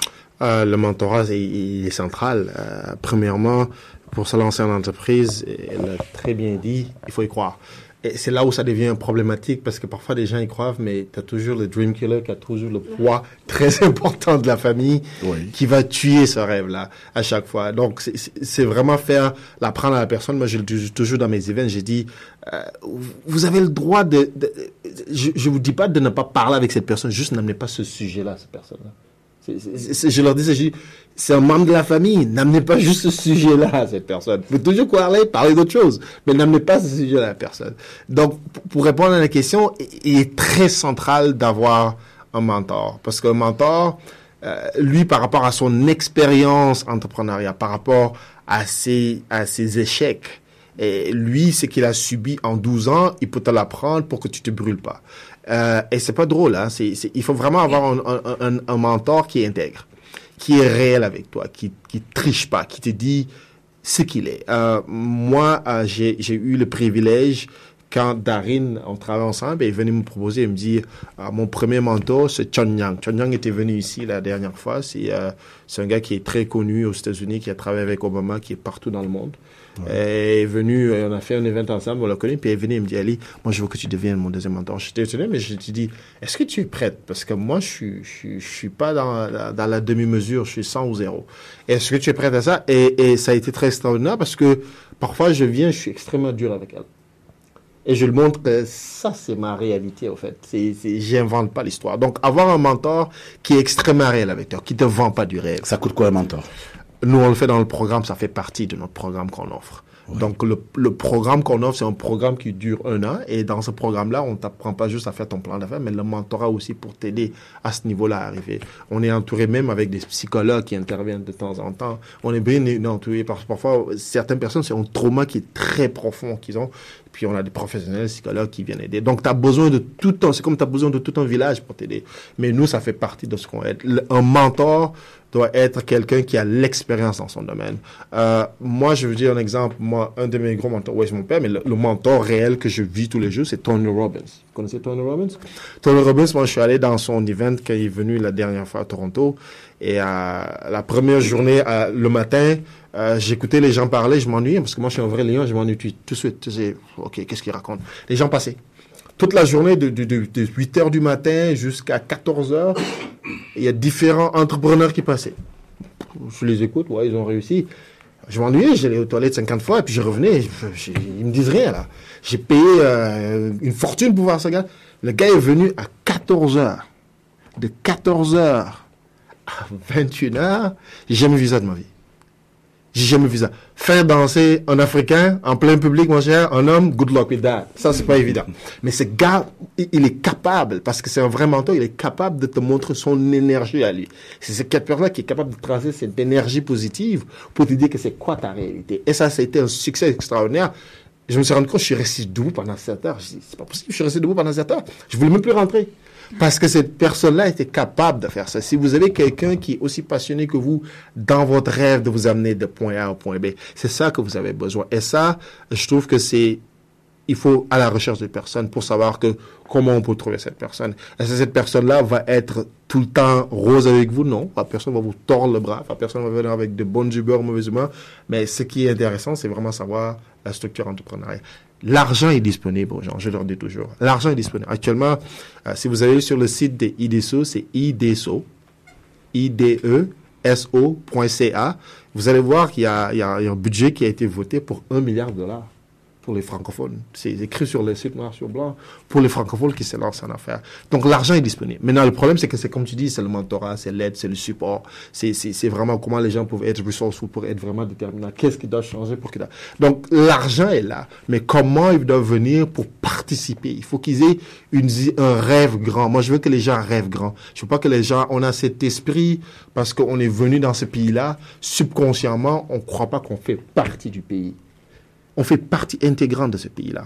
On contribue, on paie autant de taxes que n'importe qui. Donc, je veux que les gens rêvent grand. Je trouve que c'est ça qui manque à nos francophones. Ils viennent, ils croient qu'ils font juste partie. Euh, on les a invités. Ils durent pas trop longtemps, ils vont rentrer. Donc, je le dis, ils disent, ah, moi, je rentre dans 10 ans. Ah, moi, 10 ans plus tard, ils sont là. Ah, OK, 20 ans, ils ils sont là. Parce que dans leur tête, ils ont un esprit vraiment, ils viennent juste pour temporairement. C'est comme un, un vol qui vient, qui, qui fait escale. Donc, ils ont cet esprit-là. Donc, pour eux, ils doivent pas investir massivement. Moi, j'ai vu des gens qui ont fait ça, qui sont restés ici pendant 20 ans et qui ont payé des loyers, qui sont même pas allés acheter euh, une maison. Pas parce qu'ils n'avaient pas les moyens, ils avaient les moyens parce qu'ils n'avaient pas. J'ai vu des gens qui sont restés ici 25 ans qui se sont balancés dans l'immobilier commercial. J'ai vu parce que c'est cet esprit court-termiste qui se dit que je vais rentrer plus tard, je reste pas ici, ça leur permet de tuer leur respect. J'ai vu des gens qui m'ont dit cette idée-là, je l'avais, qui a été créée de telle telle personne, mais moi j'ai eu toujours peur de la faire. Et pour couronner le tout, j'ai croisé la dernière fois une dame. On était en train de parler, c'était une anglophone. Puis on était assise, puis il y avait une dame asiatique qui avait ouvert, elle a une compagnie, je ne veux pas dire le nom de sa compagnie, mais on l'aide. Et la dame était dedans et dit, mais je l'avais aidé il y a cinq ans pour faire son plan d'affaires. Je l'ai aidé même à écrire son... Parce qu'ils étaient tous à l'école ensemble. Je l'ai aidé pour écrire son plan d'affaires. En cinq ans, cette dame-là, c'est une Asiatique, elle a non seulement réussi son parcours qui n'était pas évident, mais aujourd'hui, elle a fait une franchise. Toujours l'autre personne qui l'avait aidé a toujours peur de prendre le pas. Donc, un problème parfois, c'est pas nécessairement l'entrepreneuriat, il y a une peur derrière. Ou D'où est cette peur? Pourquoi on a si peur de se lancer? Pourquoi on a si peur de, se dire que, comme Yamel l'a dit, dit que si tu veux réussir au Canada, les gens le savent, mais ils l'appliquent pas. Je dis toujours aux gens, les gens disent le savoir c'est le pouvoir. Non, le savoir n'est pas le pouvoir. L'exécution du savoir est le pouvoir. Les gens savent que si tu es entrepreneur, c'est difficile, mais à la fin, au milieu, tu as une autonomie personnelle. Mais est-ce qu'elle l'appliquer pour que ça soit 21 jours? C'est- là où le bommel est. Je trouve que c'est là où on a amené les francophones faire des thématiques comme ça pour les informer à chaque fois comment se lancer, pour réveiller au minimum. Si on arrive à réveiller une personne, c'est important parce que les fonds sont disponibles. Nous, on est situé sur 1920 Young Street. On est juste à métro ou à, à transport pour venir. Donc, euh, on peut vous aider, on peut, on vous aide dans le programme, puis on peut vous aider à chaque moment. Mais est-ce que Ali, on peut dire qu'avec vous, on peut, parce que moi je suis, des- je suis très opportuniste, hein, on pourrait pourquoi pas penser à une une autre antenne pour euh, ce type d'émission entrepreneuriale, peut-être pourquoi pas, parce que dans la thématique, dans, dans, dans l'émission que nous sommes en train de produire aujourd'hui, on n'aura pas forcément uniquement des thèmes euh, sur l'entrepreneuriat, donc nous on va ouvrir la sphère parce qu'on a euh, la semaine dernière on parlait toujours de la francophonie, euh, cette fois-ci on s'est intéressé aux finances entrepreneuriales, peut-être demain on, peut- aller dans l'éducation euh, en francophone, peut-être d'après, on peut parler de toute autre chose selon la- l'actualité, selon, selon les thèmes qu'on devra certainement euh, débattre, sur lesquels on devra échanger. Mais est-ce que vous ne pensez pas qu'on pourrait peut-être, pourquoi pas, euh, avec votre structure, avoir un échange de partenariat, peut-être pour avoir une tranche d'antenne qui sait avec tous ces experts. Parce que je pense qu'on a tellement d'experts, on ne les utilise pas. Je dis, je suis de ceux qui pensent qu'on n'utilise pas bien les ressources francophones que nous avons et ça fait en sorte qu'on manque le- le- le- les bonnes informations comme vous avez fait mention. Donc, pourquoi ne pas dire, se dire un soir, peut-être euh, en semaine, on enregistre même pour diffuser sur les antennes de, de Choc FM peut-être une émission euh, qui peut être intitulée euh, l'entrepreneuriat par exemple, l'entrepreneuriat francophone. Et il y a des petites capsules, c'est des choses comme ça qu'il faudrait peut-être pour les francophones. Parfois, je suis sur toutes les plateformes francophones, mais tu te rends compte qu'il n'y a pas de communication. C'est à peine si ils sont 6000 dans un forum par exemple, mais personne ne dit bonjour à l'autre, ne parle. Il y a des actions que les gens mènent, c'est à peine s'il a 10 personnes qui réagissent. C'est à peine s'il a trois personnes qui peuvent donner un petit cœur, un like. Est-ce que vous pensez, c'est, c'est, on a, on veut bien, nous, dans la posture que nous avons, on ne peut peut-être pas juger, on ne peut pas donner notre avis, mais c'est vous qui êtes assez euh, euh, bien euh, situé pour peut-être mieux voir. Moi, je veux dire, sur le volet, euh, peut-être je je suis pas entrepreneur parce qu'il faut faire la précision. Euh, je ne suis pas encore entrepreneur parce que j'ai pas encore fait deux ans. Bon, ok, je suis en chemin certainement. Et maintenant, c'est pour dire jusqu'à aujourd'hui, j'ai une chose qui m'a je- j'ai jamais oublié une scène que j'ai vécue moi personnellement à Toronto. C'était à peine j'avais euh, un mois aux deux mois au Canada. Je suis aujourd'hui, ça fait peut-être, ça va faire dix années que je suis journaliste. J'ai tellement excellé dans le sport parce que j'ai beaucoup, beaucoup couvert des grandes compétitions dans le domaine sportif. Et un jour, je suivais, euh, ça devait être les Jeux olympiques, les, les Paralympiques, je crois. Je, je suivais un jour les Jeux Paralympiques et j'ai apprécié un journaliste, un super journaliste talentueux, euh, d'origine certainement africaine ou euh, caribé- caribéenne et tout. Il était tellement très éloquent sur, euh, la sur une, té- une télévision canadienne. Et j'étais entouré de beaucoup de papas euh, d'Afrique. Il y avait des Ivoiriens, Congolais, tout. C'est tellement nombreux là, des, des, des, des, patriarches, des doyens qui ont 25, 30 ans au Canada. Et je leur dis, waouh, ce ce, monsieur, est tellement talentueux. Euh, je me dis, dans moins de quelques années, j'aurai de tels plateaux, je ferai de telles choses, peut-être pour des plus grandes compétitions dans le monde. Il, il s'est retourné, m'a dit, petit frère, tu rêves. tu sais comment il a fait pour être là-bas Tu n'as pas idée. Attends, ce n'est pas l'Afrique ici, hein, ce n'est pas, ce n'est pas. Ça, j'ai eu comme un choc. Suis like, ok, donc ça veut dire qu'on ne peut pas réussir. Mais je vous dis pas que Jusqu'à aujourd'hui, des gens m'ont posé la question de savoir pourquoi tu es toujours à choc depuis que tu es arrivé. Tu jamais, jamais pensé à. Je leur ai dit, quand je suis arrivé à choc, c'est une expérience personnelle. La première fois que je m'entretiens avec euh, euh, le responsable de la programmation de Choc FM, il me dit euh, Tu veux faire quoi? Je dis Non, euh, bon, moi je vais faire euh, ce qu'on me donne. Je suis très ouvert à ce qu'on peut. Il me dit Est-ce que je peux avoir une référence? Je pense que je lui ai donné une émission de sport que j'avais réalisée il y a peut-être six ans. Il m'a posé la question quatre fois. En fait, tu interviens où dans l'émission? J'ai dit non, c'est moi qui drive l'émission, c'est moi qui présente. Tout ce qui parle après, c'est moi qui. Il dit non, je, je sais pas. Il dit à quel niveau tu es? Je vais écouter ta voix. J'ai dit c'est celle-ci, celle-là, celle-là, celle-là. Il dit c'est toi sérieux? J'ai dit oui, il me dit tu commences la semaine prochaine. J'ai dit non, j'ai même pas encore. Il me dit non, non, tu, tu, tu veux faire quelle émission? J'ai dit j'ai même pas encore pensé. Il me dit tu peux faire une émission sur l'Afrique? J'ai dit ah bah oui, ça m'intéresserait. Il dit tu as un nom? J'ai dit j'ai pas de nom. Il dit et si l'Afrique bougeait? J'ai dit j'adopte. Ben oui, je lui ai dit j'adopte. Jusqu'à aujourd'hui, l'émission, depuis aujourd'hui, peut-être fait trois ans, j'ai tenu cette émission tous les dimanches. Parce que je lui ai dit, pour moi, je j'ai plus rien. Mais je me dis, avec ce que nous voyons aujourd'hui, je suis sur toutes les plateformes, que ce soit les franco-africains, caribéens, européens, tous. Je communique avec tous ces gens. Mais je me dis qu'on peut, on peut, on manque encore un peu de d'astuce, parce qu'on a peut-être la volonté.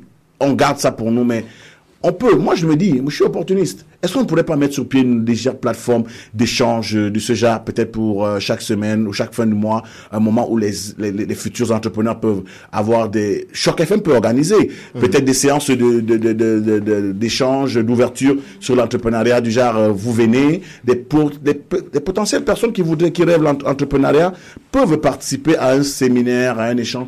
Ce serait intéressant pour tous les francophones. Ils gagneraient peut-être avoir plus d'ouverture d'esprit, plus d'informations, plus de bonnes sources, plus de, de véritables informations. Qu'est-ce que vous en dites, vous, entrepreneurs moi, j'applaudis. Nous, nous, on applaudit ça, on est partant pour ça. Et, euh, euh, moi, je trouve que c'est c'est les, c'est les ressources qu'il faut regrouper. On est en train de centraliser les ressources. Euh, blâmer les autres, euh, c'est pas intéressant. C'est à nous de trouver le leadership. Ce que tu viens de faire actuellement, c'est un, c'est un acte de leadership et euh, on, on salue tout ça. Et c'est extraordinaire. Maintenant, il faut l'exécuter le plus rapidement possible parce que le besoin est beaucoup plus réel actuellement. Et euh, il faut pousser les gens à, à se lancer, à se lancer en entrepreneuriat. Moi, je trouve que ça, c'est. On a vu des gens avec d'extraordinaires idées, c'est des, des- mais qui, euh, pour de pour de peur ou de, ils savent pas où centraliser. Euh, si les gens peuvent nous contacter, on peut aller directement sur info, info, IF, comme info, à commercial, asbusinesscenter.com. Center, c'est ER, c'est pas Oui. comme center. Info, c'est comme info, il n'y a pas d'S dans l'info. Donc, ASR, à conseil. Donc, si les gens envoient cet email-là, ils auront déjà un- une réponse automatisée qui leur dit exactement c'est quoi les plateformes sur ça, qu'est-ce qu'il faut faire. Si on, on fait aussi des sessions une fois par deux semaines, spécifiquement pour les femmes. On fait des sessions pour les francophones. On a différentes sessions qu'on fait. Euh, mais on serait ravis de faire ces sessions-là avec vous, surtout une fois par mois ou juste pour regrouper et savoir les ressources. Et euh, pour ce mois-ci, je crois qu'aussi on croise un investisseur francophone qui vient directement d'Ottawa, qui vient le 23. Donc, si les francophones veulent se lancer en affaires, l'investisseur vient le 23, il vient pour deux jours et euh, les gens pourront venir et pourront établir leur projet. Nous, on les aide. D'habitude, ce qu'on fait, on les entraîne avant vraiment qu'ils croisent l'investisseur pour qu'ils disent pas n'importe quoi. Parce que, tu sais, euh, je dis toujours aux gens que tu as une seule chance pour ton impression. Tu tues ça, c'est fini. Il n'y a pas une deuxième chance. Et, et les gens croient qu'il y a une deuxième chance, pas en Amérique du Nord. Ils croient à cette impression. On les entraîne et euh, si les gens peuvent avoir plus d'informations pour ça, on les aidera. Et euh, c'est pas nécessairement juste l'argent, mais qu'ils sachent qu'il y a des ressources disponibles pour ces gens-là. D'accord. Qui, qui peuvent aller sur Internet puis qui peuvent les faire sur. Yoneng, on va venir à vous pour la, la, la comptabilité de l'émission, comme je l'ai annoncé tout à l'heure. Mais euh, je reste encore avec euh, Ali. Permettez-moi les, les, dames, parce que je sais que euh, vous, je, vous, je vous ai donné. J'aurais dû terminer rapidement avec Ali, mais je, je pense qu'avec lui, on va encore s'intéresser. J'ai quelques questions qui nous parviennent encore. Pouvez-vous aider aussi pour obtenir un prêt immobilier commercial? Ça, c'est une question. Euh, qui de vous veut répondre euh, si c'est possible Oui, c'est possible. C'est possible ouais. de- de- Ouais. d'aider D'accord. Ça veut dire que c'est une possibilité. Si je peux juste rajouter quelque chose de manière personnelle et dans ma vie d'investisseur, Oui. pour les prêts euh, commerciaux, il faut être prêt à mettre 35% d'apport. Donc, Oui. c'est c'est vraiment quelque chose qu'il ne faut pas oublier, c'est que Mhm. l'apport est différent et les conditions aussi à côté sont différentes. Parce que si c'est un bien commercial, dépendamment de ce qui est, de ce qui est l'utilité de ce bien commercial, d'autres études vont être demandées par la banque. Donc, il faut être prêt financièrement. C'est très bien, c'est une très bonne idée. Il faut juste euh, être prêt financièrement. Et encore un autre bémol sur ça, c'est pas juste 35%, c'est minimum 35%. c'est minimum 35%. Euh, je dis aux gens toujours, euh, c'est bien de faire ça, mais je- ce que je conseille aux gens toujours, je dis, euh, au Canada, c'est un système très, on est, on va par étapes. Ok, si quelqu'un n'a jamais une maison, puis subitement veut se lancer un immeuble commercial, c'est suspect. C'est la personne qui dit que t'as pas de maison, mais subitement tu vas acheter un bien commercial, même si tu as les ressources. Donc si tu prouves que par exemple ça vaut un million et que toi tu prouves dans tes comptes bancaires à 350 000, ils vont faire quand même un due diligence pour s'assurer vraiment que les 350 000 tu les as. Mais si quelqu'un a une maison, ça change toute la donne. Et aussi avoir un bon crédit aussi joue là-dedans parce que si tu as tout ça mais que tu as un mauvais crédit, ça marche pas non plus parce que le vendeur lui-même doit faire une enquête sur toi. Le vendeur doit faire une enquête si tu n'as pas encore un casier judiciaire, si tu as assez les fonds. Je parle même pas de la banque. Judiciaire.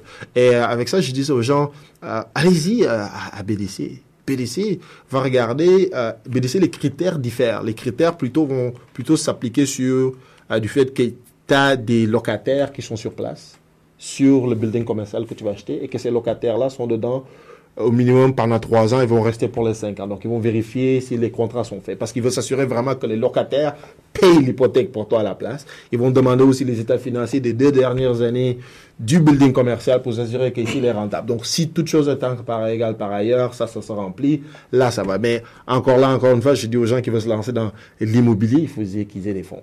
Ils doivent avoir l'argent et ça roule vite. Et, il faut que dès que fonds, minimum 35% du montant. Moi, je dis aux gens, eh, minimum 45, 40% du montant pour, pour, parce que si, par exemple, la banque décide pour différentes raisons de financer moins parce que le vendeur l'avait augmenté, il faut que toi, tu viennes compenser cette partie. Donc, euh, il faut avoir les moyens pour se lancer dedans, mais c'est extrêmement rentable il faut que tu lances là-dessus. Et je disais aux gens, euh, allez-y à BDC, c'est beaucoup plus euh, flexible que d'aller à la banque. Mais c'est sûr que les taux d'intérêt sont beaucoup plus élevés. D'accord. Euh, rapidement, une autre question. Euh, quels sont les services appropriés aux francophones à Toronto pour se lancer en affaires? Les services appropriés? Oui. euh, qui viennent sur AS Business Center, qui viennent chez nous, c'est AS euh, Business Center, tout en un seul mot. Euh, center, c'est er.com et ils peuvent venir, ils peuvent nous envoyer un email. C'est mieux de nous envoyer un email et là, vraiment, c'est bien fait. Comme j'ai dit, info arrobase AS Business Center, ER et euh, point .com et ils peuvent euh, venir nous voir. Ou sinon, ils peuvent aller sur euh, le site d'IDSO que je vous ai, que je vous ai donné. Oui. Le site d'IDSO donne vraiment, c'est- très intéressant. Il y a aussi un autre site qui s'appelle Sophie. Sophie, c'est S-O-F-I-I .ca. Sophie donne plutôt, Sophie, ça joue plutôt anglophone que francophone. Euh, il donne à partir de 150 000 jusqu'à 500 000 dollars. Donc, il faut vraiment que tu aies des projets solides quand même. Il ne faut pas que quelqu'un vienne avec des projets moins solides. Et c'est là où vraiment on aide l'entrepreneur, quelle sorte de projet. Et c'est écrit noir sur blanc.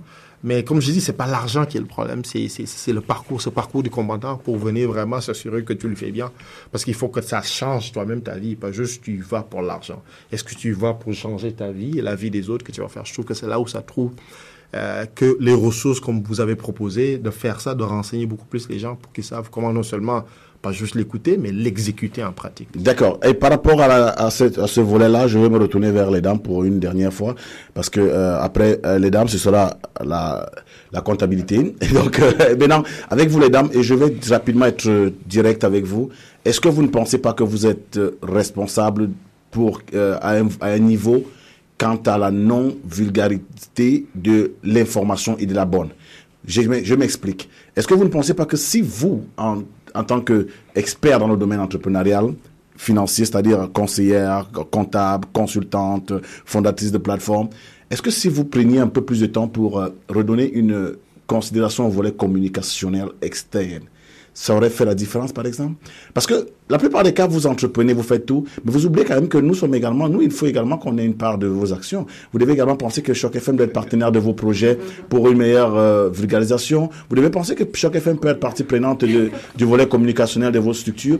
Euh, J'ai pas envie de dire DM ou Duvalier, mais bon, je parle d'abord pour la, radio. Est-ce que vous ne pensez pas quelque part ce serait un atout pour vous de permettre que les gens et plus de visibilité sur ce que vous faites.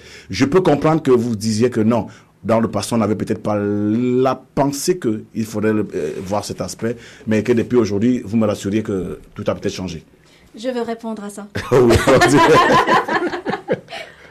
Je suis très d'accord avec vous. Je suis très d'accord. On s'oublie. D'accord? Euh, On est tellement occupé. Et on sait que la bonne intention est là. On veut le faire. Mais l'exécution, elle est où? Donc, oui. Moi, personnellement, je prends... Oui, je me sens responsable que... euh, euh, je veux apporter l'information euh, à la communauté francophone parce que je sais que l'une des difficultés, c'est vraiment la barrière de la langue. Les francophones veulent être servis en français. ok? En Ontario, ce n'est pas quelque chose d'évident.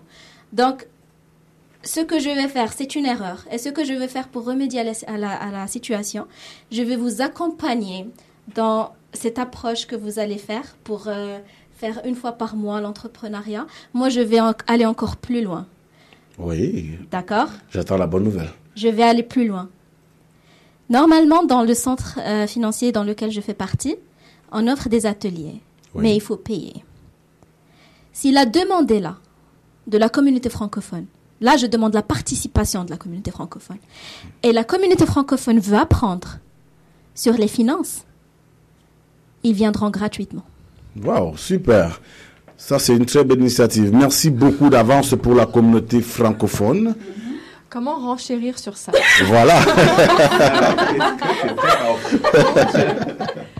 C'est euh, bon, Leïla, j'ai commencé à travailler avec elle euh, depuis un petit moment et je suis toujours euh, émerveillée et surprise par, par son talent et, euh, et son professionnalisme. Je, je suis en train de rencontrer Yona, je le connaissais déjà, mais là je suis en train de rencontrer vraiment. Voilà, c'est ça la communauté francophone, c'est l'entraide, c'est nous. C'est ça qu'on on, on le sentait déjà nous, le manque que nous avions eu. Quand j'étais arrivée, c'est vrai que je me dis bon, qu'est-ce que je dois faire, où est-ce que je dois aller?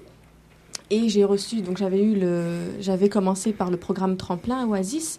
Il y a aussi ce genre de programme qui existe. Il y a eu, euh, j'ai appris euh, l'existence du programme Essor euh, par Cathy Rose euh, Hadi qui est, qui est Mississauga aussi. Donc, et pour le, score de crédit, c'était une question que j'entendais souvent. On ne sait pas ce que c'est que le score de crédit, on ne sait pas ce, ce, ce qu'on va faire.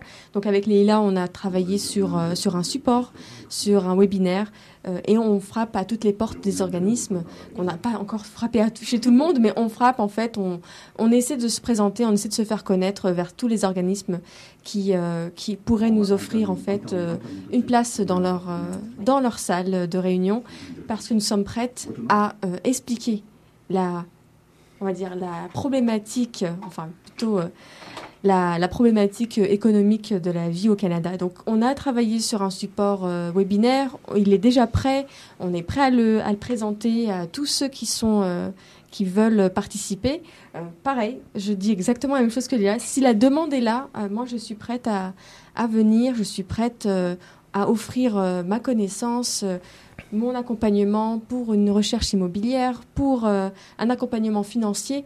Euh, je, je suis prête, je suis là. euh, voilà, frapper à la porte. euh, Voilà, donc c'est trop, trop de belles choses aujourd'hui. Et directement, j'ai une, une francophone également qui est au téléphone. Elle, c'est Julie. Et elle a directement été intéressée par euh, la- l'action de Leïla. Et elle a tenu à prendre rapidement les, les informations. Julie, elle a tellement de questions. Je lui ai dit, je vais, je, je vais exceptionnellement la prendre en direct. Julie, euh, bonsoir. Bonsoir, bonsoir. Euh, c'est un plaisir d'être avec vous sur Choc FM. Je trouve cette initiative vraiment euh, belle pour le coup, euh, de pouvoir donner bah, la parole à tout le monde, aux franco-torontois ou à la communauté francophone à Toronto. Leïla, je suis vraiment amazed par ce que tu nous as dit par rapport à ton centre financier. En fait, j'aimerais déjà en premier lieu que tu puisses bah, nous dire quel est le nom du centre financier ou du programme que tu comptes lancer. Et, euh, et ensuite, euh, bah voilà, j'aurais des questions. Moi, je sais que je suis euh, une Française ici à Toronto, que je viens d'arriver, que je suis vraiment intéressée par l'entrepreneuriat parce que ben, euh, je sais que j'ai un concept qui peut, euh, enfin, je, je, je parle en jeu, mais ce serait plutôt en nous.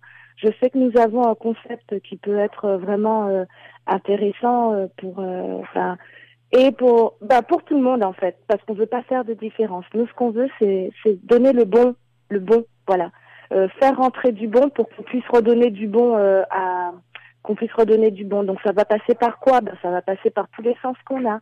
Ça va passer par euh, le goût, ça va passer par les yeux, ça va passer par euh, euh, l'odorat, ça va passer par le spirituel aussi. Faut pas qu'on l'oublie. Donc voilà. Donc euh, ça c'est le ça c'est ça c'est le concept. Donc je sais que j'ai un concept, je sais que j'ai euh, des moyens de, faire en sorte de ce concept, mais moi voilà où, est ma limite, c'est que en venant d'arriver, je ne sais même pas comment monter une association. Alors je suis allée sur les sites hein, de Service Ontario, etc., etc. Euh, ben, déjà juste un petit truc tout simple, savoir que une association c'est a not-profit organization. And after looking for all the regulation about non-profit organiza euh, non-profit organization, you know, ça c'est quelque chose par exemple qui m'a pris euh, peut-être une petite semaine de recherche. voilà. Donc euh, je sais que j'ai beaucoup parlé. Bah ouais. Donc juste pour ce up et là si tu pouvais nous redonner le, nom de ton centre financier, le nom du programme et puis bah nous dire bah comment comment comment comment aider un petit peu. Donc, euh, tout d'abord, Julie, merci pour l'appel, merci pour l'intérêt et vraiment un bravo pour votre euh, détermination. Ça, ça, c'est vraiment ça, ça fait vraiment plaisir. J'espère que vous allez servir d'exemple euh, euh, à tous nos auditeurs. Non, rassurez-vous, on a déjà des gens qui ont, écrit, qui ont mis dans, en commentaire. Merci de nous donner, euh, fournir les références de l'Institut de Leïla. on a déjà des commentaires du, pour l'Institut, oui. Super, ça c'est j'ai pas de mots parce que c'est c'est ma passion. Ma passion c'est vraiment euh, juste quel est quel est quel est ton rêve? OK, faisons un plan pour le réaliser. Aussi simple que ça. Et, et tout peut être fait d'une manière simple et intelligente. Donc, euh, le, le- le centre financier, c'est c'est une compagnie qui s'appelle euh, Word System Builder et ça s'appelle le centre financier Dolomite. Euh, normalement, nous, nous offrons des ateliers euh, deux fois par semaine, mais euh, et c'est en anglais. Et ça, c'est l'un de mes combats que je mène. Donc, moi, je m'engage aujourd'hui. Donc, euh, tenez-moi responsable, d'accord? Je m'engage à ce que si des personnes comme Julie sont intéressés parce qu'on on- on enseigne tout sur les finances, sur euh, sur euh, sur les sur le- les, les- les investissements, sur euh, comment les, les, les cartes de crédit, sur euh, comment les taux d'intérêt fonctionnent. Donc on enseigne sur tout ça. Donc si la demande est là, moi je me je m'engage à offrir l'atelier en français aux personnes francophones et gratuitement. Donc maintenant, euh, je pense que la- le plus important qu'il faudrait avoir, c'est la date, l'adresse, les potentiels euh, les plus proches, c'est-à-dire ceux qui sont à venir, s'il y en a, pour qu'ils puissent déjà commencer à entrer en contact directement avec vous. Donc du moins, ils veulent déjà vous contacter. C'est la première de leur inquiétude. D'accord. La, la, la meilleure façon, euh, suivez-moi sur Facebook. D'accord.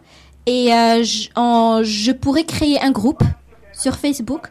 Euh, dans ma page, j'ai une page professionnelle et je créerai un groupe pour les francophones. C'est quoi le nom de la page Laila Tibari. Voilà. Très simple. Donc c'est pour qu'elles comprennent directement qu'elle S-I-B-A-R-I, Tibari? T I B A R I. D'accord. D'accord, merci. Donc, voilà. Donc, euh, suivez-moi. Euh, je, je créerai un groupe pour les francophones et on, se, on mettra un plan en place pour exécuter euh, ces ateliers. Donc faites, faites-lui un message sur Facebook et elle va se faire le plaisir de vous répondre. Et avec vous, elle va peut-être constituer un autre, une autre équipe type pour les francophones euh, de Toronto.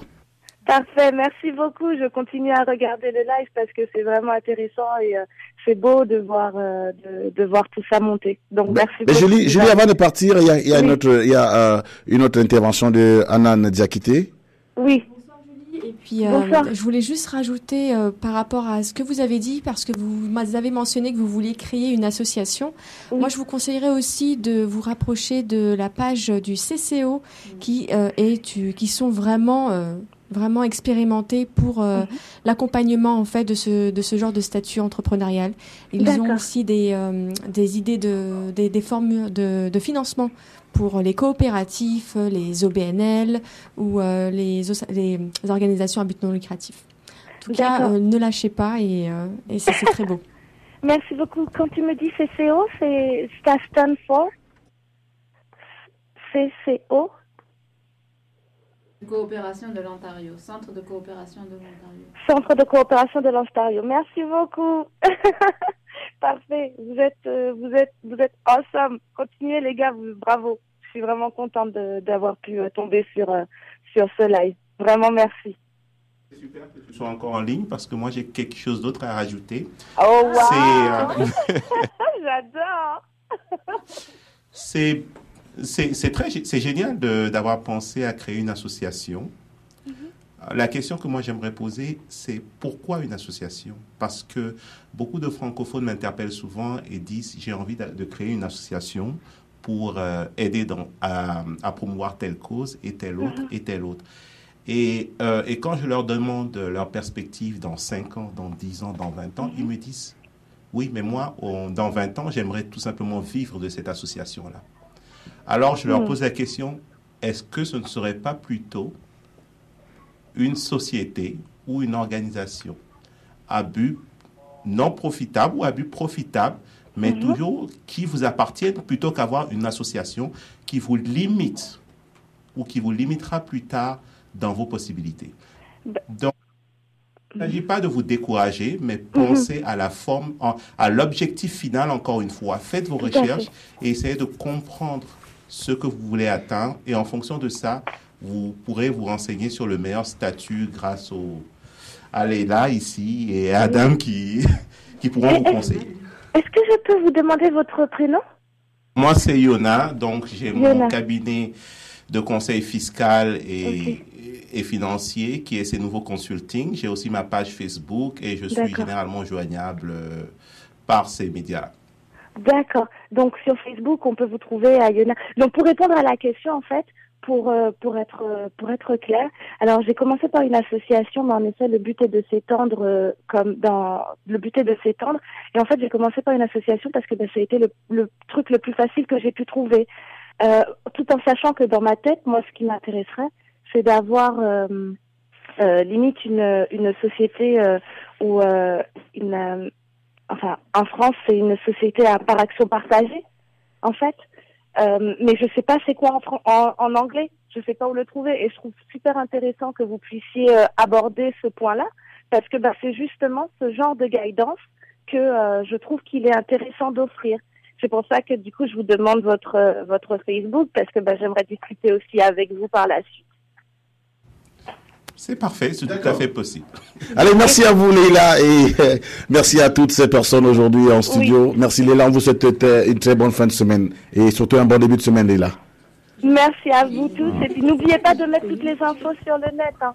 D'accord, on, on, on, on ne manquera pas de mettre toutes les infos sur le net. Donc, je pense que c'est là que leur responsabilité va se faire, parce que toutes ces personnes doivent également euh, donner plus d'informations sur euh, le net pour euh, permettre aux gens d'être édifiés. Donc, merci encore. Euh, J'espère bien sûr que euh, notre directeur ne va pas nous taper sur les mains, parce que on a euh, carrément débordé euh, les, la, la, la tranche appropriée pour cette émission aujourd'hui. On a carrément passé le timing euh, de, de, de ce qui n'a, c'est un record jamais fait, c'est-à-dire 30 minutes de plus. Même pas 2, 3, 30 minutes de plus, ça veut dire qu'on a fait fort.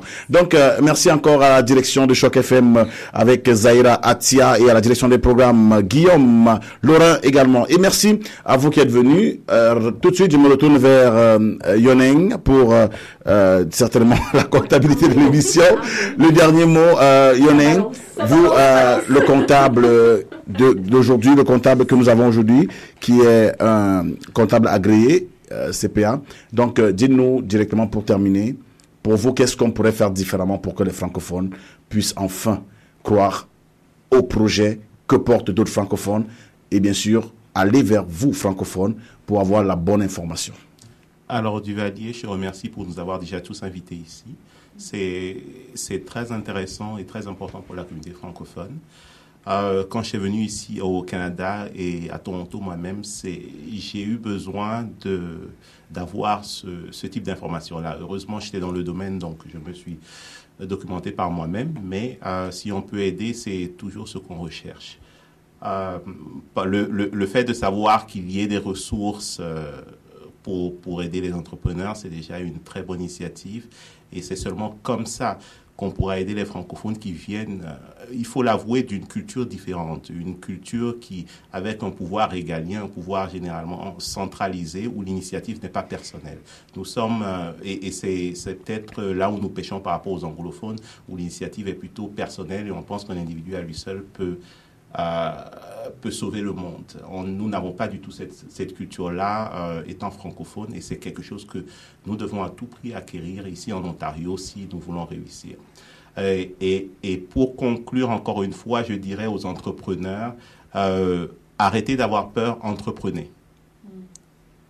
Vous aurez ensuite, une fois que vous avez commencé à entreprendre, vous verrez des difficultés qui viendront à vous.